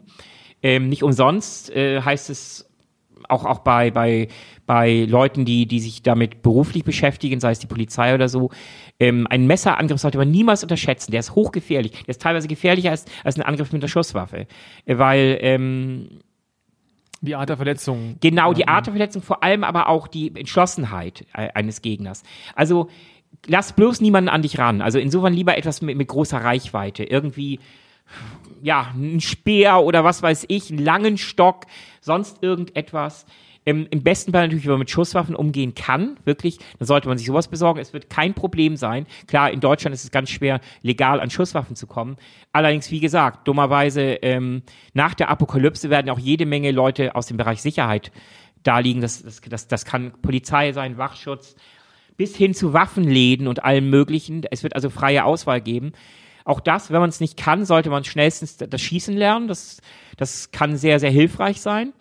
Ähm, zurück zu den Blankwaffen, die braucht man auf jeden Fall, weil es beginnt schon damit, dass man natürlich in der Wildnis brauchst du unbedingt ähm, ein, ein gutes, vernünftiges, stabiles Survival-Messer. Das beginnt mit dem ähm, Kleinmachen von Holz, um, um, um ein Feuer anzünden zu können, mit deinem Feuerstarter, über das Losschneiden in irgendeiner Form von Seilen und aus Seilkonstruktionen kannst du dir irgendwas bauen. Das Seil muss zerschnitten werden. Bis hin zu, ja, auch das wirst du dann irgendwann lernen müssen, ähm, jagen und dann ein Wild äh, aufbrechen. Das heißt, das Wichtigste, wenn, wenn du, wenn du ähm, ein, ein, ein Wild erlegt hast, musst du natürlich als erstes mal vorsichtig das Wild aufbrechen. Das heißt, du musst die, die, die Bauchdecke musst du öffnen und zwar vorsichtig, ganz vorsichtig im, aus dem, aus, äh, aus dem ähm, hinteren Bereich heraus, um natürlich erstmal die Eingeweide rauszuholen, weil die sorgen dafür, dass Wildbrett ganz schnell ver, ver, verdirbt. Das heißt, als allererstes vorsichtig die Decke äh, aufschneiden Decke heißt das Fell in dem mhm. Fall, dann die Eingeweide rausholen, sehr sauer, ohne die Eingeweide zu verletzen beim Aufschneiden des Wildes, weil dann kannst du das ganze Ding wegschmeißen. Also wenn du es geschafft hast, Wildbrett zu erlegen, ausnehmen und dann hast du auch Nahrung, eine unerschöpfliche Nahrungsquelle, jenseits von Dosen und allem Möglichen. Ähm, also du brauchst auch Blankwaffen. Also all diese, diese Ausrüstung brauchst du irgendwann. Nicht gleich am Anfang vielleicht, aber nach ein paar Tagen musst du darüber auch deine Gedanken machen. Und was davon ist, jetzt sind wir ja schon sehr nah an deinem Bug-Out-Bag. Jetzt ja. sag mir doch mal, was davon ist in deinem Bug-Out-Bag? Was hast du sozusagen in, immer auf Reserve liegen, mhm. ja. ähm, was du quasi dann schon mal als, mhm. als Grundset hast? Ja, also wen es interessierte, der konnte das ja auch auf, auf unserem IDB-Stand, eben das war mein Bug-Out-Bag. Das sah ja gar nicht so viel aus. Auf das ist gar nicht so wahnsinnig viel, nein. Das sind eigentlich ein paar Grundelemente, die trotzdem am Ende so sich summieren vom, vom Gewicht her. Ja, das wäre meine mein, nächste Frage. Aber mein, was, ja, ja. was ist überhaupt drin? Also, was ist überhaupt drin? Das beginnt damit, ähm, muss ich selber überlegen. Also, es beginnt mit grundlegenden Sachen. Ich habe immer einen Satz Kleidungsstücke, ähm, die, wenn ich mich auf den Weg mache und oder mal ohne viel Zeit äh, zu haben, kurzfristig spontan zu überlegen, mich mal in die Wälder zu schlagen, wenn es denn passiert. Also feste Stiefel, ähm, feste Hose, ähm, Oberbekleidung, mein, der Regenponcho ist ganz wichtig, der gehört dazu.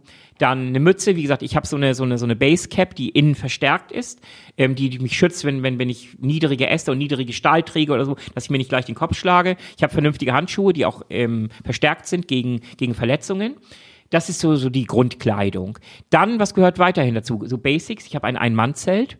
Ähm, das kann ich innerhalb kürzester Zeit enttarnen. Das heißt, kann ich in kürzester Zeit aufschlagen und auch wieder ähm, zusammenpacken. Ich habe einen Vier-Jahreszeiten-Schlafsack dabei ähm, vier Jahreszeiten insofern, dass es nicht nur so ein Ding, das so federleicht ist und aber gerade mal bis, sage ich mal, plus drei Grad hält, sondern meiner, der ist schon ein bisschen größer, ein bisschen schwerer, hält aber auch so bis minus 15, minus 16 Grad. Das sind durchaus Temperaturen, die in unseren Breitengraden nachts auch vorkommen. Man kann nicht davon ausgehen, dass die Apokalypse im Hochsommer kommt. Die kann auch äh, kommen, wenn es richtig arschkalt ist.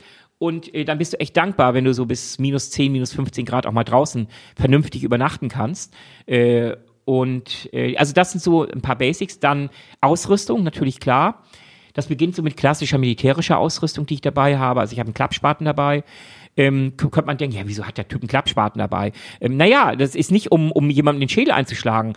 Das lernt man übrigens auch als Soldat, wie man den als Notwaffe benutzen kann, aber das ist ein anderes Thema. Ähm, nein, das ist ganz simpel. Wenn du dein, dein Zelt aufgeschlagen hast und es pisst, pardon, aus dem Himmel in Strömen. Ja, ja, du musst, du musst ja, einen Ablauf graben, um, um dein Zelt machen, damit du nicht innerhalb von einer Stunde völlig abgesoffen bist, sondern, und das geht in einem kleinen Spaten einfach viel einfacher, als wenn du hier mit einem Stock oder mit deinem Survival-Messer da in der Erde rum, rumforkst. Das geht viel schneller, viel effektiver. Klappspaten, wie gesagt, kannst du sehr klein zusammen machen, hat auch ein relativ das Gewicht ist okay. Ich weiß gar nicht, wie viel meiner wiegt, aber ähm, der hilft dir enorm weiter. Dann, sind, die, sind die immer noch aus Metall oder ist das schon Metall auf Nein, der ist schon aus Metall. Also der ist meiner ist noch aus Metall. Das ist ein klasse, weil ich mich mit dem auskenne. Der ist halt aus Bundeswehrbeständen. Ähm, übrigens und, unterschätze nie die äh, Effektivität von Militärausrüstung. Es gibt mittlerweile eine ganze Menge im Outdoor-Bereich. Richtig geile Sachen. Hightech-Kleidung, Hightech-Ausrüstung und so weiter und so fort. Ultra leicht alles. Aber da gibt es ein winziges kleines Problem. Viele dieser Sachen sind theoretisch toll, aber im, wirklich im Einsatz sind sie selten getestet worden. Bei Militärequipment, gerade bei mhm. ähm, älterem Militärequipment, weißt du, das Zeug ist vielleicht ein bisschen schwerer, vielleicht ein bisschen sperriger, aber es funktioniert. Was kommst du denn? Äh, sind wir durch mit dem Backout-Back? Nein, natürlich okay. nicht. Also ähm, ähm, kommen wir zu, zu, zu Werkzeug. Also ein paar Sachen sind unglaublich wichtig. Ähm, also ich habe den Klappspaten schon erwähnt. Was ich auch immer noch dabei habe, ist eine kleine Zugkettensäge. Das heißt, das, im Prinzip ist es ein, ein, ein, eine, eine, Sägekette mit, mit, mit Schlaufen an beiden Enden. Ja, ja. Äh, die Dinger sind effektiver als jede Handsäge, weil auch da wieder, wenn du, wenn, wenn du im Waldgebieten bist, und das ist ja mein Szenario, ich würde mich in irgendein Waldgebiet zurückziehen, ähm, das beginnt schon damit, Äste abzusehen. Klar, man kann auch mit seinem Survival-Messer daran rumhacken, sieht man auch in, in, in, auf tollen, in tollen Filmen und so weiter. Nur, ähm, egal ob du ein Floß zusammenbasteln willst oder, oder nur ein paar Äste äh, fällen willst für, für Notlager, das dauert asig lange mit einem Messer ähm, ähm, Äste zu fällen. Mit einer Zugsäge bist du ratzfatz durch, schneller als mit einer Handsäge, weil du halt unglaublich viel Energie, Kraft aufwenden kannst durch diesen Zug, den du auf diese Kette ausübst, mit den Schlaufen. Da bist du ratzfatz selbst durch dickere Baumstämme durch. Also das kann man unter, äh, vor allem auch klein zusammenlegen, das dann am Ende ähm, so, so gerade Faust groß, ja. Faust groß, mhm. also es ist sehr praktisch. Dann habe ich immer dabei einen kleinen Bolzenschneider. Auch da mhm. wiederum, du wirst der Zivilisation nie entkommen. Es sei es, dass du irgendwo dich verhedderst in, im Stacheldraht oder du willst durch irgendeinen Zaun durch. Ähm, da ist ein kleiner Bolzenschneider sehr, sehr hilfreich, bis hin zu kleinen Schlössern. Es ist nicht so ein Riesending, sondern die gibt's mhm. in, ja, die sind so groß wie, wie, weiß ich nicht, wie vielleicht 20 Zentimeter lang oder, oder 15 Zentimeter lang, hat aber dieses klassische Bolzenschneidergelenk. Das heißt, du kannst schon eine Menge Kraft aufwenden. Ähm, was habe ich weiter? Ähm, ja, im, im Ausrüstungsbereich, ähm, ja, natürlich. Ich habe einen kleinen Holzvergaserofen dabei. Ähm, das äh, klingt lustig, aber das ist ganz einfach. Also, Okay, jetzt, ähm, mal, jetzt müssen wir aber mal ganz kurz über das Gewicht reden, oder? Ja. Also, also mein, mein, also- mein, mein Baggerobjekt zusammen mit, mit allem, mit Zelt und, und, und wiegt so um die 30 Kilo. Und das kann man auch noch vernünftig, Also das ist ja äh, Bundeswehr-Marschgepäck ist wie viel? da glaube ich auch so in etwa in der Da habe ich Größe. auch so eine Erinnerung. in etwa in der Größe. Nie gedient, aber irgendwie sowas. Ja, ja, etwas. Aber das ist ja natürlich, äh, äh, das kannst du jetzt tragen. ja. Ähm, aber da geht's ja schon los, ne? Also, ähm, das kann ja kaum einer tragen. Nein, also ähm, doch, ja, da muss man halt abrüsten. Da muss man halt sich auf das, die absoluten Basics konzentrieren. Außerdem, wie ich schon sagte, ich, ich, nach meinem Plan trage ich das nicht ständig, sondern ich habe das auf dem Fahrrad drauf Ja, hinten ja. oder ich habe das auf meiner Enduro drauf oder sonst irgendwo. ja. Also das ist dann nur noch um im letzten, in der, der, das, die letzte Meile oder so äh, tief rein, da trägt man das Zeug. Aber wie gesagt, ein kleiner Holzvergaserofen, um daran anzuschließen, ist, hat den Vorteil, du brauchst weder Gaskartuschen mit dir rumschleppen, noch Speed. Ähm, das ist, ähm, man kennt das Prinzip, was, wenn du, wenn du Holz anzündest, dann denken die Leute, das Holz brennt. Das ist aber gar nicht so. Was brennt, wenn du Holz anzündest, sind die Holzgase. Weil Holz besteht zum größten Teil aus Lignin und das brennt gar nicht gut. Aber da ist, ist, ist Gas drin gebunden und das brennt. Das kann man auch mal sehen, wenn man sich die Flammen mal Ja, ja, anguckt. wollte gerade sagen, sieht man bei jedem Feuer. Genau, und ein guter Holzofen, äh, Holzkaminofen zu Hause macht sich dieses Prinzip jetzt zunutze und dadurch hat er auch einen guten Abzug. Und das gibt's auch in klein. So, das Ding wiegt vielleicht ein, weiß ich nicht, 500, 600 Gramm, so, so ein Ofen, hat aber mehrere Brennkammern und das wird so intelligent geleitet. Also mit, mit kleinen Holzstückchen feuerst du das Ding an und dann brauchst du 10 Minuten, 15 Minuten und du kriegst einen Liter Wasser zum Kochen. Ist also sehr effektiv sehr hilfreich. Ich habe natürlich auch konzentrierte Nahrung dabei. Das ist die NAG 5, ist relativ bekannte Marke.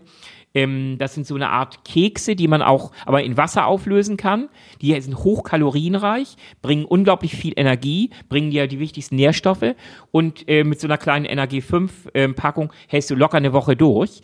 Ähm, das ist ja gedacht, ich habe noch nicht mal mehr Zeit, äh, keine Ahnung, einkaufen zu gehen, sondern das ist drinnen in meinem Rucksack. Ähm, was habe ich noch drin? Ich habe eine Stirnlampe dabei.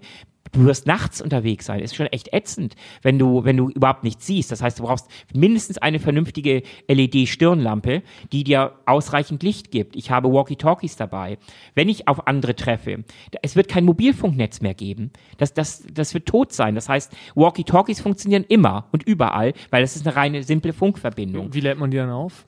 Ähm, ganz einfach. Ich habe äh, unter anderem auch ein Solarpanel dabei. Das gehört mehr, mehr zu meiner Hightech-Ausrüstung, die ist noch vor zehn Jahren so. Ich, ich erweitere natürlich meinen Rucksack immer oder und schmeiße einiges weg. Das ist ein Panel, das äh, liefert 28 Watt. Da habe ich mehrere USB-Anschlüsse dran. Damit kann ich unter anderem meine Walkie-Talkies aufladen. Damit kann ich unter anderem auch meine Stirnlampe wieder mit Energie versorgen. Ich habe ein Kurbelradio dabei. Wenn das, das Szenario nämlich sagt, okay, wir sind nicht alle tot, sondern äh, aus welchen Gründen auch immer, es gibt noch Durchsagen ähm, von staatlichen Stellen und sowas. Ich habe ein Radio, da Breitband, da kann ich alle Frequenzen abhören. Das, das ist mit Batterie betrieben. Ich habe auch noch eine Kurbel, mit der ich aufladen kann. Hat noch USB-Anschlüsse. Das heißt, nicht nur über mein Solarpanel, ich kann im Zweifel sogar immer Kurbeln. Redundanz. Redundanz ist unglaublich wichtig. Verlass dich nicht immer nur auf eine Sache. Wenn die ausfällt und du hast, hast alle deine Karten auf das Pferd gesetzt und das Pferd ist tot, dann ist dein ganzes Geld weg. Nein, immer mindestens zwei Optionen. Das heißt, ich kann auch mit meinem Kurbelradio, das ist etwas aufwendiger, aber kann ich auch Energie erzeugen und damit wieder zum Beispiel Walkie-Talkies aufladen. Ähm, was habe ich noch so in meinem Back- Bug-Out-Bag? Ähm, das sind auch ganz simple Sachen. Natürlich ein Essbesteck. Ich habe natürlich eine Wasserflasche dabei. Ich habe ähm, ein Essbesteck, da ist nicht nur Messer und Gabel dabei, sondern auch so, so, so ein kleiner Metallbehälter, in dem ich Dinge zum Kochen bringen kann. Ich habe auch einen zusammenfaltbaren 5 Liter ähm, Wasserkanister dabei. Sehr effektiv, weil es kann sein, dass du dein Camp aufgeschlagen hast, etwas weiter entfernt von einer vernünftigen Wasserquelle. Du hast keinen Bock, dreimal am Tag zu einer Wasserquelle, die drei Kilometer entfernt ist, zu Das latschen. kennt jeder Camper. Jeder, der mal gezählt hat, der kennt das Problem. Wenn du allein schon am Campingplatz, mein letzter, ja, letzter Urlaub in Italien war genau das Problem. Wasser, Ja. Wasserstelle, der Wasserhahn 50 Meter entfernt. Genau. Für jeden scheiß Kaffee, für jede scheiß Kaffee nach die da hinzulaufen. Nee, da habe ich mir genau so ein 5 Liter Faltding gekauft. Genau. Effektiv. Ist, ist wirklich praktisch. Hängst ja einen Baum im Seil. Unglaublich praktisch. Ja. Kannst du auch mit duschen genau. ähm, und so weiter und so fort. Hat also auch wieder multifunktionale. Also lohnt sich jetzt schon. Lohnt sich jetzt schon, sich das Ding anzuschaffen. Ähm, ich habe natürlich, wenn wir bei Wasser sind, reden wir über Wasserreinigung. Wasser wird im Zweifel auch verschmutzt sein, wird verseucht sein. Ähm, ich habe auch da immer zwei Möglichkeiten dabei. Ich habe einen, einen, Wasserfilter dabei. Das heißt, wenn ich den einmal in Betrieb nehme, da ziehst du einfach ähm, das Wasser durch so einen Filter durch. Kannst du bis zu 2000 Liter ähm, mit einer Kartusche reinigen. Ich habe auch Wasseraufbereitungstabletten dabei. Die, die ähm, also so eine Mischung aus Chlor und noch was. Und ähm, schmeißt du rein in äh, zwei oder drei Liter Wasser, wartest eine halbe Stunde, dann sind die meisten Mikroben, also eigentlich alle Mikroben, 99,99 Prozent ,99 aller Mikroben sind dann abgetötet. Ähm, das also zum Thema Nahrung. Natürlich, wir sind bei Blankwaffen, bei Messern. Ich habe mindestens zwei verschiedene Typen von Messern dabei. Eins immer, das ich am Gürtel habe, ein, ein Sondermesser noch, das ich noch woanders habe. Ähm, einfach weil das ist das Messer eigentlich das, ist das wichtigste Alltagsgebrauchsgegenstand im, im Outdoor-Bereich. Damit kannst du alles machen. Du, du, du, du schneidest damit dich durch, durch, durch Gestrüpp, du, du, du kürzt damit Äste, du, du machst damit Feuerholz, du eigentlich universell, ein, ein Messer, ein gutes Messer wohlgemerkt, ist das A und das O. Ohne das geht eigentlich gar nichts. Was habe ich noch? Ich habe zum Beispiel zwei Kompass, ähm, Komp wie ist eigentlich die, die, die, die Mehrzahl von Kompass? Kompasse. Ähm, ich habe also jedenfalls zwei militärische Kompasse bei mir. Einen immer am Gürtel, einen in meinem Backpack. Dazu habe ich Kartenmaterial, immer relativ aktuelles von äh, Berliner Umgebung, vor allem Brandenburg, Havelland. Das heißt, damit man auch mal, das muss man eigentlich mal gelernt haben, also sollte man zumindest mal geübt haben, dass man eine Karte erstmal einnorden muss per Kompass. Das sollte so, so Basics sein. Dann versucht man sich zu orientieren an bestimmten Wegmarken. Ähm, der Kompass halt wahnsinnig wichtig, auch in der Nacht. Man denkt auch immer, na ja, ähm, toll, ich weiß, im, im man hat diesen im, im Osten geht die Sonne auf, im Süden schlagt sie hoch äh, und so weiter oder oder und, und so weiter. All diese Geschichte im Norden mit sie Also das alles funktioniert leider nicht, wenn der wenn der wenn das wenn der Himmel oder bewölkt einfach ist. nie ohne Seife waschen. Genau oder nie ohne Seife waschen, ganz genau ja. Also ähm, du musst halt auch sicher sein, dass du auch bei widrigsten Bedingungen weißt, in welche Richtung du marschierst bis hin zu Klettern, Klettern ganz wichtig. Das ist übrigens auch was einiges Gewicht bei mir in meinem Backpack ausnehmen. Also genau, lass mal beim Material bleiben, weil ich wollte über die Techniken gleich nochmal sprechen. Es mhm. gibt ja noch, äh, genau, einmal noch kurz Kletterausrüstung. Ja, also ja. ich habe auf jeden Fall immer eine Basis Kletterausrüstung dabei und zwar, das ist jetzt nichts Großartiges. Das ist im Prinzip Seil ist das Allerwichtigste. Ich habe erstmal Parachute, äh, Paracord bei mir, so 30 Meter, das wiegt auch nicht so viel. Das ist einfach, ähm, das ist so militärische äh, Seilleine, die du nochmal auffasern kannst in noch viel kleinere ähm, Stränge. Daraus kannst du dir eine Angelleine machen. Ich habe auch ein kleines Angelset dabei, ähm, um, um, um die eigenen Fische zu fangen. Nein, aber Paracord ist immer ganz wichtig. Gut ist auch die, die, die normalen Schnürsenkel in den Stiefeln mit Paracord zu ersetzen. Macht, erfüllt den gleichen Zweck. Aber wenn du dein normales Paracord nicht dabei hast, hast du zumindest jeweils an deinen beiden Füßen jeweils, sage ich mal, so ungefähr einen knappen Meter ähm, bei hoch, hochgeschnürten Stiefeln Paracord dabei. Nein, dann habe ich etwa 15 Meter richtiges Kletterseil dabei. Das hält bis zu 900 Kilo. Mhm. Und dazu habe ich einen Tube dabei. Äh, Kletterer kennen das. Mhm. Das ist so, so eine Art Abseilachter. Da kann man sich selber sein Geschirr kurz bauen, dann hakt man, hakt man das ein, dann ist man gegen Abstürzen gesichert, weil ähm, so 15 Meter ähm, Abseilleine ähm, äh, sind einfach unglaublich wichtig, weil in urbanen Gebieten kann es doch mal sein, dass eine Brücke endet oder, oder du musst, du musst ein Haus überwinden oder so, sich da abseilen zu können oder im Wald in irgendeiner Form kannst, du kannst an einen Steilhang geraten. Also sich abseilen zu können und dir dabei sicher zu sein, ist ein ganz wichtiges Ding. Also auch das gehört zu meinem Backpack, ja. Das ist eine ganze Menge. Jetzt äh, wurde ja eines eigentlich, glaube ich, schon deutlich dabei und da müssen wir jetzt nochmal drüber reden, jetzt vielleicht mal so im, im nächsten Block. Mhm. Ähm, du hast ja schon mal in der vorangegangenen Sendung gesagt, oder ich glaube auf Facebook hat man es mal äh, die Diskussion gehabt, so ein Backout-Bag ist das eine, den haben. Also jetzt genau. irgendwie, das ist, sag ich mal, ähm, eine Sache von Kohle. Ähm, das andere ist es beherrschen zu können nachher vielleicht fällt mir rein, genau. Thema, Thema Kohle, Kohle und Zeit, also mhm. Geld und Zeit. Mhm. Hast du eine, was investierst du da rein, so roundabout? Das ist gar nicht so, so, so schlimm. Also eigentlich auch die teuren Sachen sind eigentlich die moderneren Sachen, die ich dazugefügt habe. Ich habe jetzt, wie gesagt, ein, ein Solarpanel. Das ja. kostet schon seine etwa 100 Euro. Ähm, die Walkie-Talkies, es ist ein breit, es ist ein Mehrband ähm, Walkie-Talkies. Auch eine gute Herstellerfirma, nicht irgendwas, sorry, bei Aldi oder bei Lidl für 29,90. Auch die kosten so um die 100 Euro, diese beiden Walkie-Talkies. Ähm, also auch rugged, das heißt ja auch ein bisschen outdoor-fähig. Ja, ja.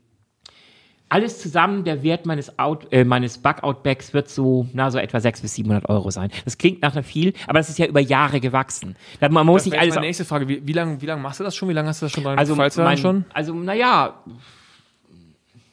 Also ich habe den schon seit vielen Jahren, habe ich immer, bin ich, bin ich vorbereitet. Ich bin auch einer von denen, die auch immer genügend Wasser im Haus haben. Die, ich Also komme ein aber bisschen vom, Prepper ich bist komm, du schon. Ich, ich, komm- ja, ich komme vom Lande. Du darfst nicht vergessen, in meiner Kindheit, ähm, da gab es auch wirklich noch auf dem Lande mehrtägige Stromausfälle. Ich habe noch erlebt, der Strom, der berühmte, ähm, der, der, der, die, dieser Winter, diese, diese Winterkatastrophe, 78, 79. sagen, ja, mein Geburtsjahr, ähm, ja. Genau, wo quasi über Wochen waren wir auf dem Dorf vom, vom völlig abgeschnitten von der Versorgung. Ich habe auf dem, da auf dem, auf dem Land gelebt. Wir mussten von dem leben, was wir hatten. Also das ist gar nicht so völlig ähm, abstrus. Und von daher, ich, ich bin ja auch noch Generation, letzte Generation kalter Krieger. Ähm, Im besten Sinne, ähm, dass ich habe auch noch beim Militär gelernt, eine 36-Stunden-Übung, sogar eine 72-Stunden-Übung zu machen. Also wirklich drei Tage und Nächte da draußen in der Wildnis und ähm, Wind und Wetter, zwar mit Kameraden dabei, aber letztlich, ja, da, all das, man sollte zumindest, du hab- gebe ich dir völlig recht, es nützt nichts, das Zeug nur zu haben. Man muss sich auch zumindest gedanklich damit beschäftigen, wie funktioniert das. Es ist echt übel, wenn, wenn, wenn du, selbst wenn du das Zeug dann schnappst und dann bist du in der Wildnis und dann packst du das aus und sagst, okay, wie ist denn die Gebrauchsanweisung? Also man sollte schon vorher die Zeit investiert haben, zu lernen, wie gehe ich mit einem, keine Ahnung, äh, einen kleinen Gas, äh, Holz, Holzvergaserofen um? Ja, W- was, was, was kann ich mit meinem Messer, zum Beispiel, oder auch Feuer machen, habe, haben wir gar nicht, ganz elementare Fähigkeit. Ich habe immer mehrere Methoden, Feuer machen, ähm, habe ich bei mir. Ich habe klassisches Feuerzeug, total lame, aber total einfach in der Anwendung, hält ewig, kann, kann 20 Jahre Feuerzeug, ein einfaches Big Gasfeuerzeug, funktioniert normalerweise immer noch. Und wenn nicht, mit deiner Mes- Messerklinge machst du den Rost weg und dann funktioniert der Feuerstein wieder. Ich habe immer so ein Sturmfeuerzeug dabei.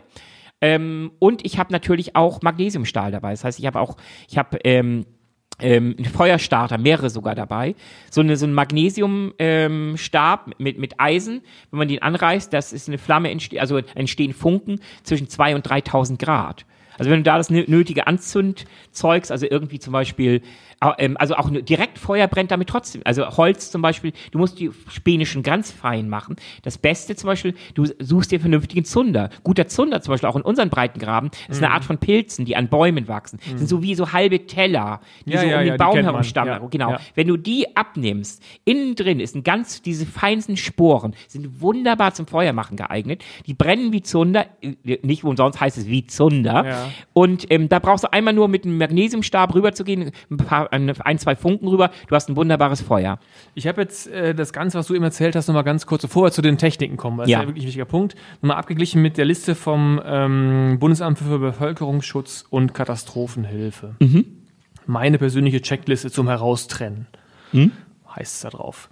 Ähm, ich weiß nicht, hast du die in letzter Zeit nochmal angeschaut? Ich kenne die, ja, ja. Die ist ja letztendlich mit Blick auf dein Bugout-Bag nicht vollständig. Also die Überhaupt nicht. Die ist, Also die, die ist die ja ist aber in keinster Weise dafür gedacht, in die äh, selbstständig äh, rauszugehen, Eben, sondern die ist nur dafür gedacht, an Ausharren. einem Ort zu verharren, am besten in deinen vier Wänden und zu hoffen, dass innerhalb von einigen Tagen staatliche Rettungskräfte kommen und dir helfen. Dafür ist die gedacht und für nichts anderes. Also letztendlich ist sie immer noch für einen Fall, der gar nicht so dramatisch ist, weil hier geht es noch um Dokumentensicherung. Genau. Also die ist immer noch die Annahme, Ja. ähm, wir haben mal kurz zwei Wochen lang äh, ein bisschen Schwierigkeiten und dann sind wir wieder Richtig. im alten Modus zurück. Richtig. Ja. Übrigens, apropos Dokumentensicherung, äh, das ist etwas, man sollte zumindest, selbst wenn man rausgeht in die Natur, äh, zumindest Kopien von wichtigen Dokumenten, zum Beispiel Geburtsurkunde oder so, sollte man dabei, äh, es sei denn, wir haben dieses Extremszenario mit, mit, mit nur noch 10.000 Menschen, dann, dann, dann, Na gut, ist das dann ist das sowas von scheißegal. Also das mache ich ja ganz kurz. Hm? Die Situation wird ja in aller Wahrscheinlichkeit so sein, man weiß ja gar nicht, wie viele Menschen es noch gibt. Genau. Das ist ja auch schon ganz oft äh, filmisch Ja. abgehandelt worden. Klar. Die Suche nach den anderen Überlebenden. Man Ja. hat ja keine Ahnung, sind es 10.000, 100.000, Genau. 10. Also da muss man natürlich auch nochmal äh, sagen, man muss ja auch mit Eventualitäten. Also eine der schwierigsten Dinge wird wahrscheinlich sein, auch genau äh, zu überlegen, in welchem Szenario befinde ich mich und wie gehe ich mit den Varianten des Szenarios um. Genau. Ja. Wie, schon, Okay. wie, wie wir schon drüber gesprochen. Erstmal Eigensicherung. Ja. Perimeter aufbauen, ähm, die ersten Tage überleben. Dann Situation, orientieren. Was ist einmal los? anfangen, nach Kommunikationswegen zu suchen, anfangen, Exkursionen zu machen, von dem sicheren Ort aus, den man sich aufgebaut hat. Das ist das Basislager im Prinzip. Nach anderen Überlebenden suchen. Im Zweifel erstmal abchecken, sind die koscher, dann reinholen ins eigene Camp. Eine, eine eigene kleine Gruppe aufbauen. Je, je mehr Menschen du, um dich herum hast, denen du vertrauen kannst, desto besser ist es natürlich, weil dann ist die Last der erst der Logisch, Verantwortung klar. auch ein wenig geteilt. Klar. Du kannst ähm, arbeiten können, ähm, aufgeteilt werden, auf mehrere Schultern verteilt werden. Du kannst anfangen, systematisch Informationen zu sammeln. Denn das ist auch ein ganz wichtiger Punkt. Ähm, nachdem die Basisgeschichten ähm, gesichert sind, geht es letztlich darum, Informationen zu sammeln. Über deine Situation, über die Menschen um dich herum, wenn es Überlebende gibt, über die gesamte Situation mit dem Planeten. Du brauchst, irgendwann kommst du an den Punkt, die Basisbedürfnisse sind gesichert und jetzt geht es um Informationen. Und wenn wir dann wieder bei unserem Extremszenario sind, also ähm, ja, Armageddon, dann geht es auch darum, wichtige Informationen zu sichern für die Nachwelt. Das ist ja aber jetzt schon, das kommt, da kommen wir eher in die Ich wollte gerade sagen, das, Makro-Perspektive. das lass das mal nächstes Mal besprechen. Ähm, jetzt die verbleibende Zeit nochmal nutzen und ähm, darauf gehen, mal drüber zu reden. Viel Zeit haben wir dafür jetzt auch gar nicht mehr, um so ein bisschen in unserem Rahmen zu bleiben. Ähm, was für Techniken? Also das Buch von Luis Dardanel ist da ja wirklich äh, ein Hammer. Der beschreibt ja wirklich von ähm, Landwirtschaft über Ernährung und Kleidung, Substanzen, Materialien, Medizin äh, und so weiter, Transport, Kommunikation. Ich habe jetzt nur Beispiele aus den Kapiteln vorgelesen, die wiederum Unterkapitel enthalten, äh, mit ganz konkreten Anleitungen, was für Techniken man beherrschen genau. Können sollte. Ich meine, das Ja. Buch ist dick, das Buch sollte man auf jeden Fall irgendwo sicher vergraben. Ist wahrscheinlich auch in deinem Bugout-Bag. Nee, es ist ehrlich gesagt nicht, weil das, was da drin steht, Hast das weiß Kopf? ich, das habe ich ja, im Kopf. Okay, ja. die Leistung muss man erstmal bringen. Ähm, aber das ist natürlich ähm, schon, oder können wir da vielleicht nochmal ein bisschen, ja. Nee, ist natürlich schon wichtig, gewisse Mhm. Techniken zu beherrschen und können wir da nochmal vielleicht ein paar herausgreifen, alle werden wir jetzt nicht Mhm, durchgehen können, ähm, vielleicht auch entlang der, der Dinge, die du beschrieben hast. Ich finde Mhm. gerade Ernährung und Schutz, auch gerade im Bereich der Kleidung zum Beispiel, ist ja auch so ein Punkt, Mhm. ganz, ganz interessant. Also was muss man vielleicht noch können und essentiell, das sollte man vielleicht wirklich jeder auch im Kopf haben oder sich zumindest mal bewusst sein, dass er diese Fähigkeit haben können Ja. muss. Also da kommen wir schon wieder sehr nah an unser äh, Children of Doom Festival ran. Denn wir werden ja Workstations haben, die sich genau auch mit diesen Themen beschäftigen werden. Was ich in diesem ersten Schritt, was wir eben besprochen haben, so in der letzten Dreiviertelstunde, ist erstmal Basis für, die, das, für das Individuum, um erstmal zu überleben. Ganz grob. Egal was es ist, erstmal überleben. Da beschäftigt man sich noch nicht mit großartiger Technologie, noch nicht mit, mit weiteren Plänen. Da erstmal die, die absolute S äh, Basics. Genau, So. da sind wir jetzt sozusagen angekommen, Genau. das erreicht. und, jetzt, gehen wir mal davon aus, wir haben, So wir, wir haben die ersten Wochen ne? überlebt. Ja. Vielleicht hatten wir auch ein bisschen Glück. Wir haben ein paar andere Überlebende gefunden. Wir, wir, wir sind so als kleine Gruppe, so hart moderne Höhlenbewohner, haben uns irgendwo zurückgezogen. Hierarchie ist geklärt. Ja, vielleicht auch. Ähm, haben uns vielleicht zurückgezogen an, in, ähm, keine Ahnung, irgendwo in der Walachei ein, ein, ein Gehöft oder ein, ein umzäuntes Gelände in irgendeiner Form. So.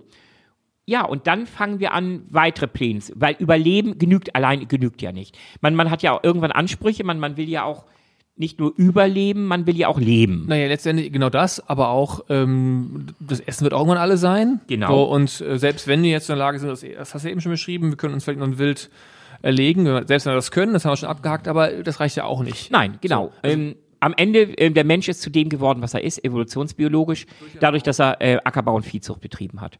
Weil äh, wir hätten niemals die, diese gigantische Bevölkerungsexplosion des Homo sapiens erlebt, wenn der Mensch nicht irgendwann in grauer, grauer Vorzeit vor, ich weiß nicht, bestimmt einer Million Jahren oder so, schon gelernt hat, erste Basistechnologien, vor allem auch Dinge wie ähm, wildes Getreide, die- das zu essen und zu merken, okay, wenn ich das nicht komplett aufesse, sondern einen Teil wieder in die Erde vergrabe und das mich darum kümmere, dann habe ich im nächsten Jahr oder in der nächsten Saison noch viel mehr von diesem wilden Getreide. Emma zum Beispiel, Emma ist ein, so ein Urgetreide. Ähm, oder aber klar, ich kann das Wildschwein äh, wenn ich Lust auf Wildschwein habe, dann kann ich mir ein Wildschwein erlegen. Oder aber irgendwann fange ich mal Herr und Frau Wildschwein und äh, sorge dafür, dass die beiden noch ein paar fröhliche ähm, Kinderwildschweine äh, zeugen. Ähm, Frischlinge unter, in der Jägersprache und fange an, systematisch Vieh zu züchten. Und das hat letztlich den Menschen, den Homo sapiens dahin gebracht, wo er ist. Aber das, das, das ist ja schon wieder ein Sprung weiter. Also, dass wir jetzt Tiere Ja. züchten, ist, glaub, erscheint mir jetzt nicht mehr ein realistisches Szenario am Anfang. Das erste, was ja wirklich ist, ähm, äh, wahrscheinlich einfach, wie erzeuge ich Nahrung? Also, Genau, Ne, also, also- ich meine, Okay, wir sind, ich bin etwas abgewichen. Also, was, ist auch, nachdem- was ist auch nachdem- realistisch, was ihr am Anfang nachdem die kann. Basisbedürfnisse ähm, Bedürfnisse gesichert wurden, dann kommen wir an den Punkt, wo wir zum Beispiel überlegen müssen, wie transportiere ich, wie kann ich mich fortbewegen außerhalb meiner zwei Beine und vielleicht eines Fahrrads. Dann kommen wir an den Punkt, ähm, ich muss an Treibstoff rankommen. Noch die ersten Monate wird Treibstoff noch verfügbar sein.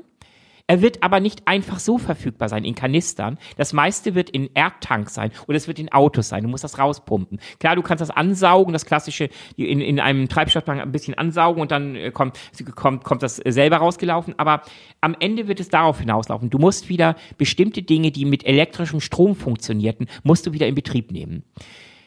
Dann wirst du mit etwas Glück ähm, Stromgeneratoren finden.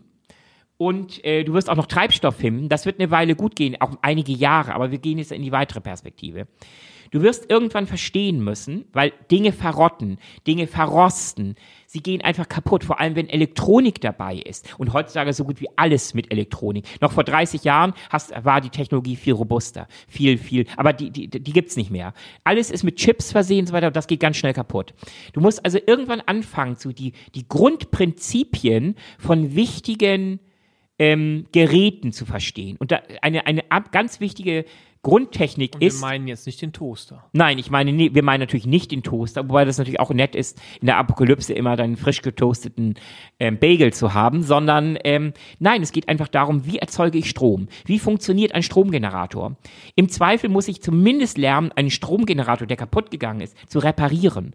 Vielleicht ist ja nur da, da, da geht es um, um Kupferwindungen, Kupferdraht, der aber auch, und in einem Magneten ist. Und, das, und das, daraus entsteht eine Spule. Und wenn ich eine Spule schnell drehe, in, in Rotation versetze, dann entsteht elektrischer Strom. Das ist Basisphysikwissen, keine Ahnung, dritte Klasse. Das muss ich mir aber wieder ver vergegenwärtigen machen. Wie funktioniert ein Stromgenerator? Wie kriege ich ihn an? Wenn, wenn er nicht mit Treibstoff läuft, wie kann ich Alternativen finden? Eine wunderbare Idee ist zum Beispiel, ähm, Wasserkraft erzeugt ähm, Energie. So. Mit Wasserkraft kann ich etwas antreiben. Was, wenn ich, wie kann ich aber Wasserkraft ähm, in Strom um, umbauen? Gibt es eine wunderbare Geschichte, nämlich ganz einfach. Du, wir werden Milliarden von ähm, Stromgeneratoren rumstehen haben, Indirektstromgeneratoren. Das sind Autos.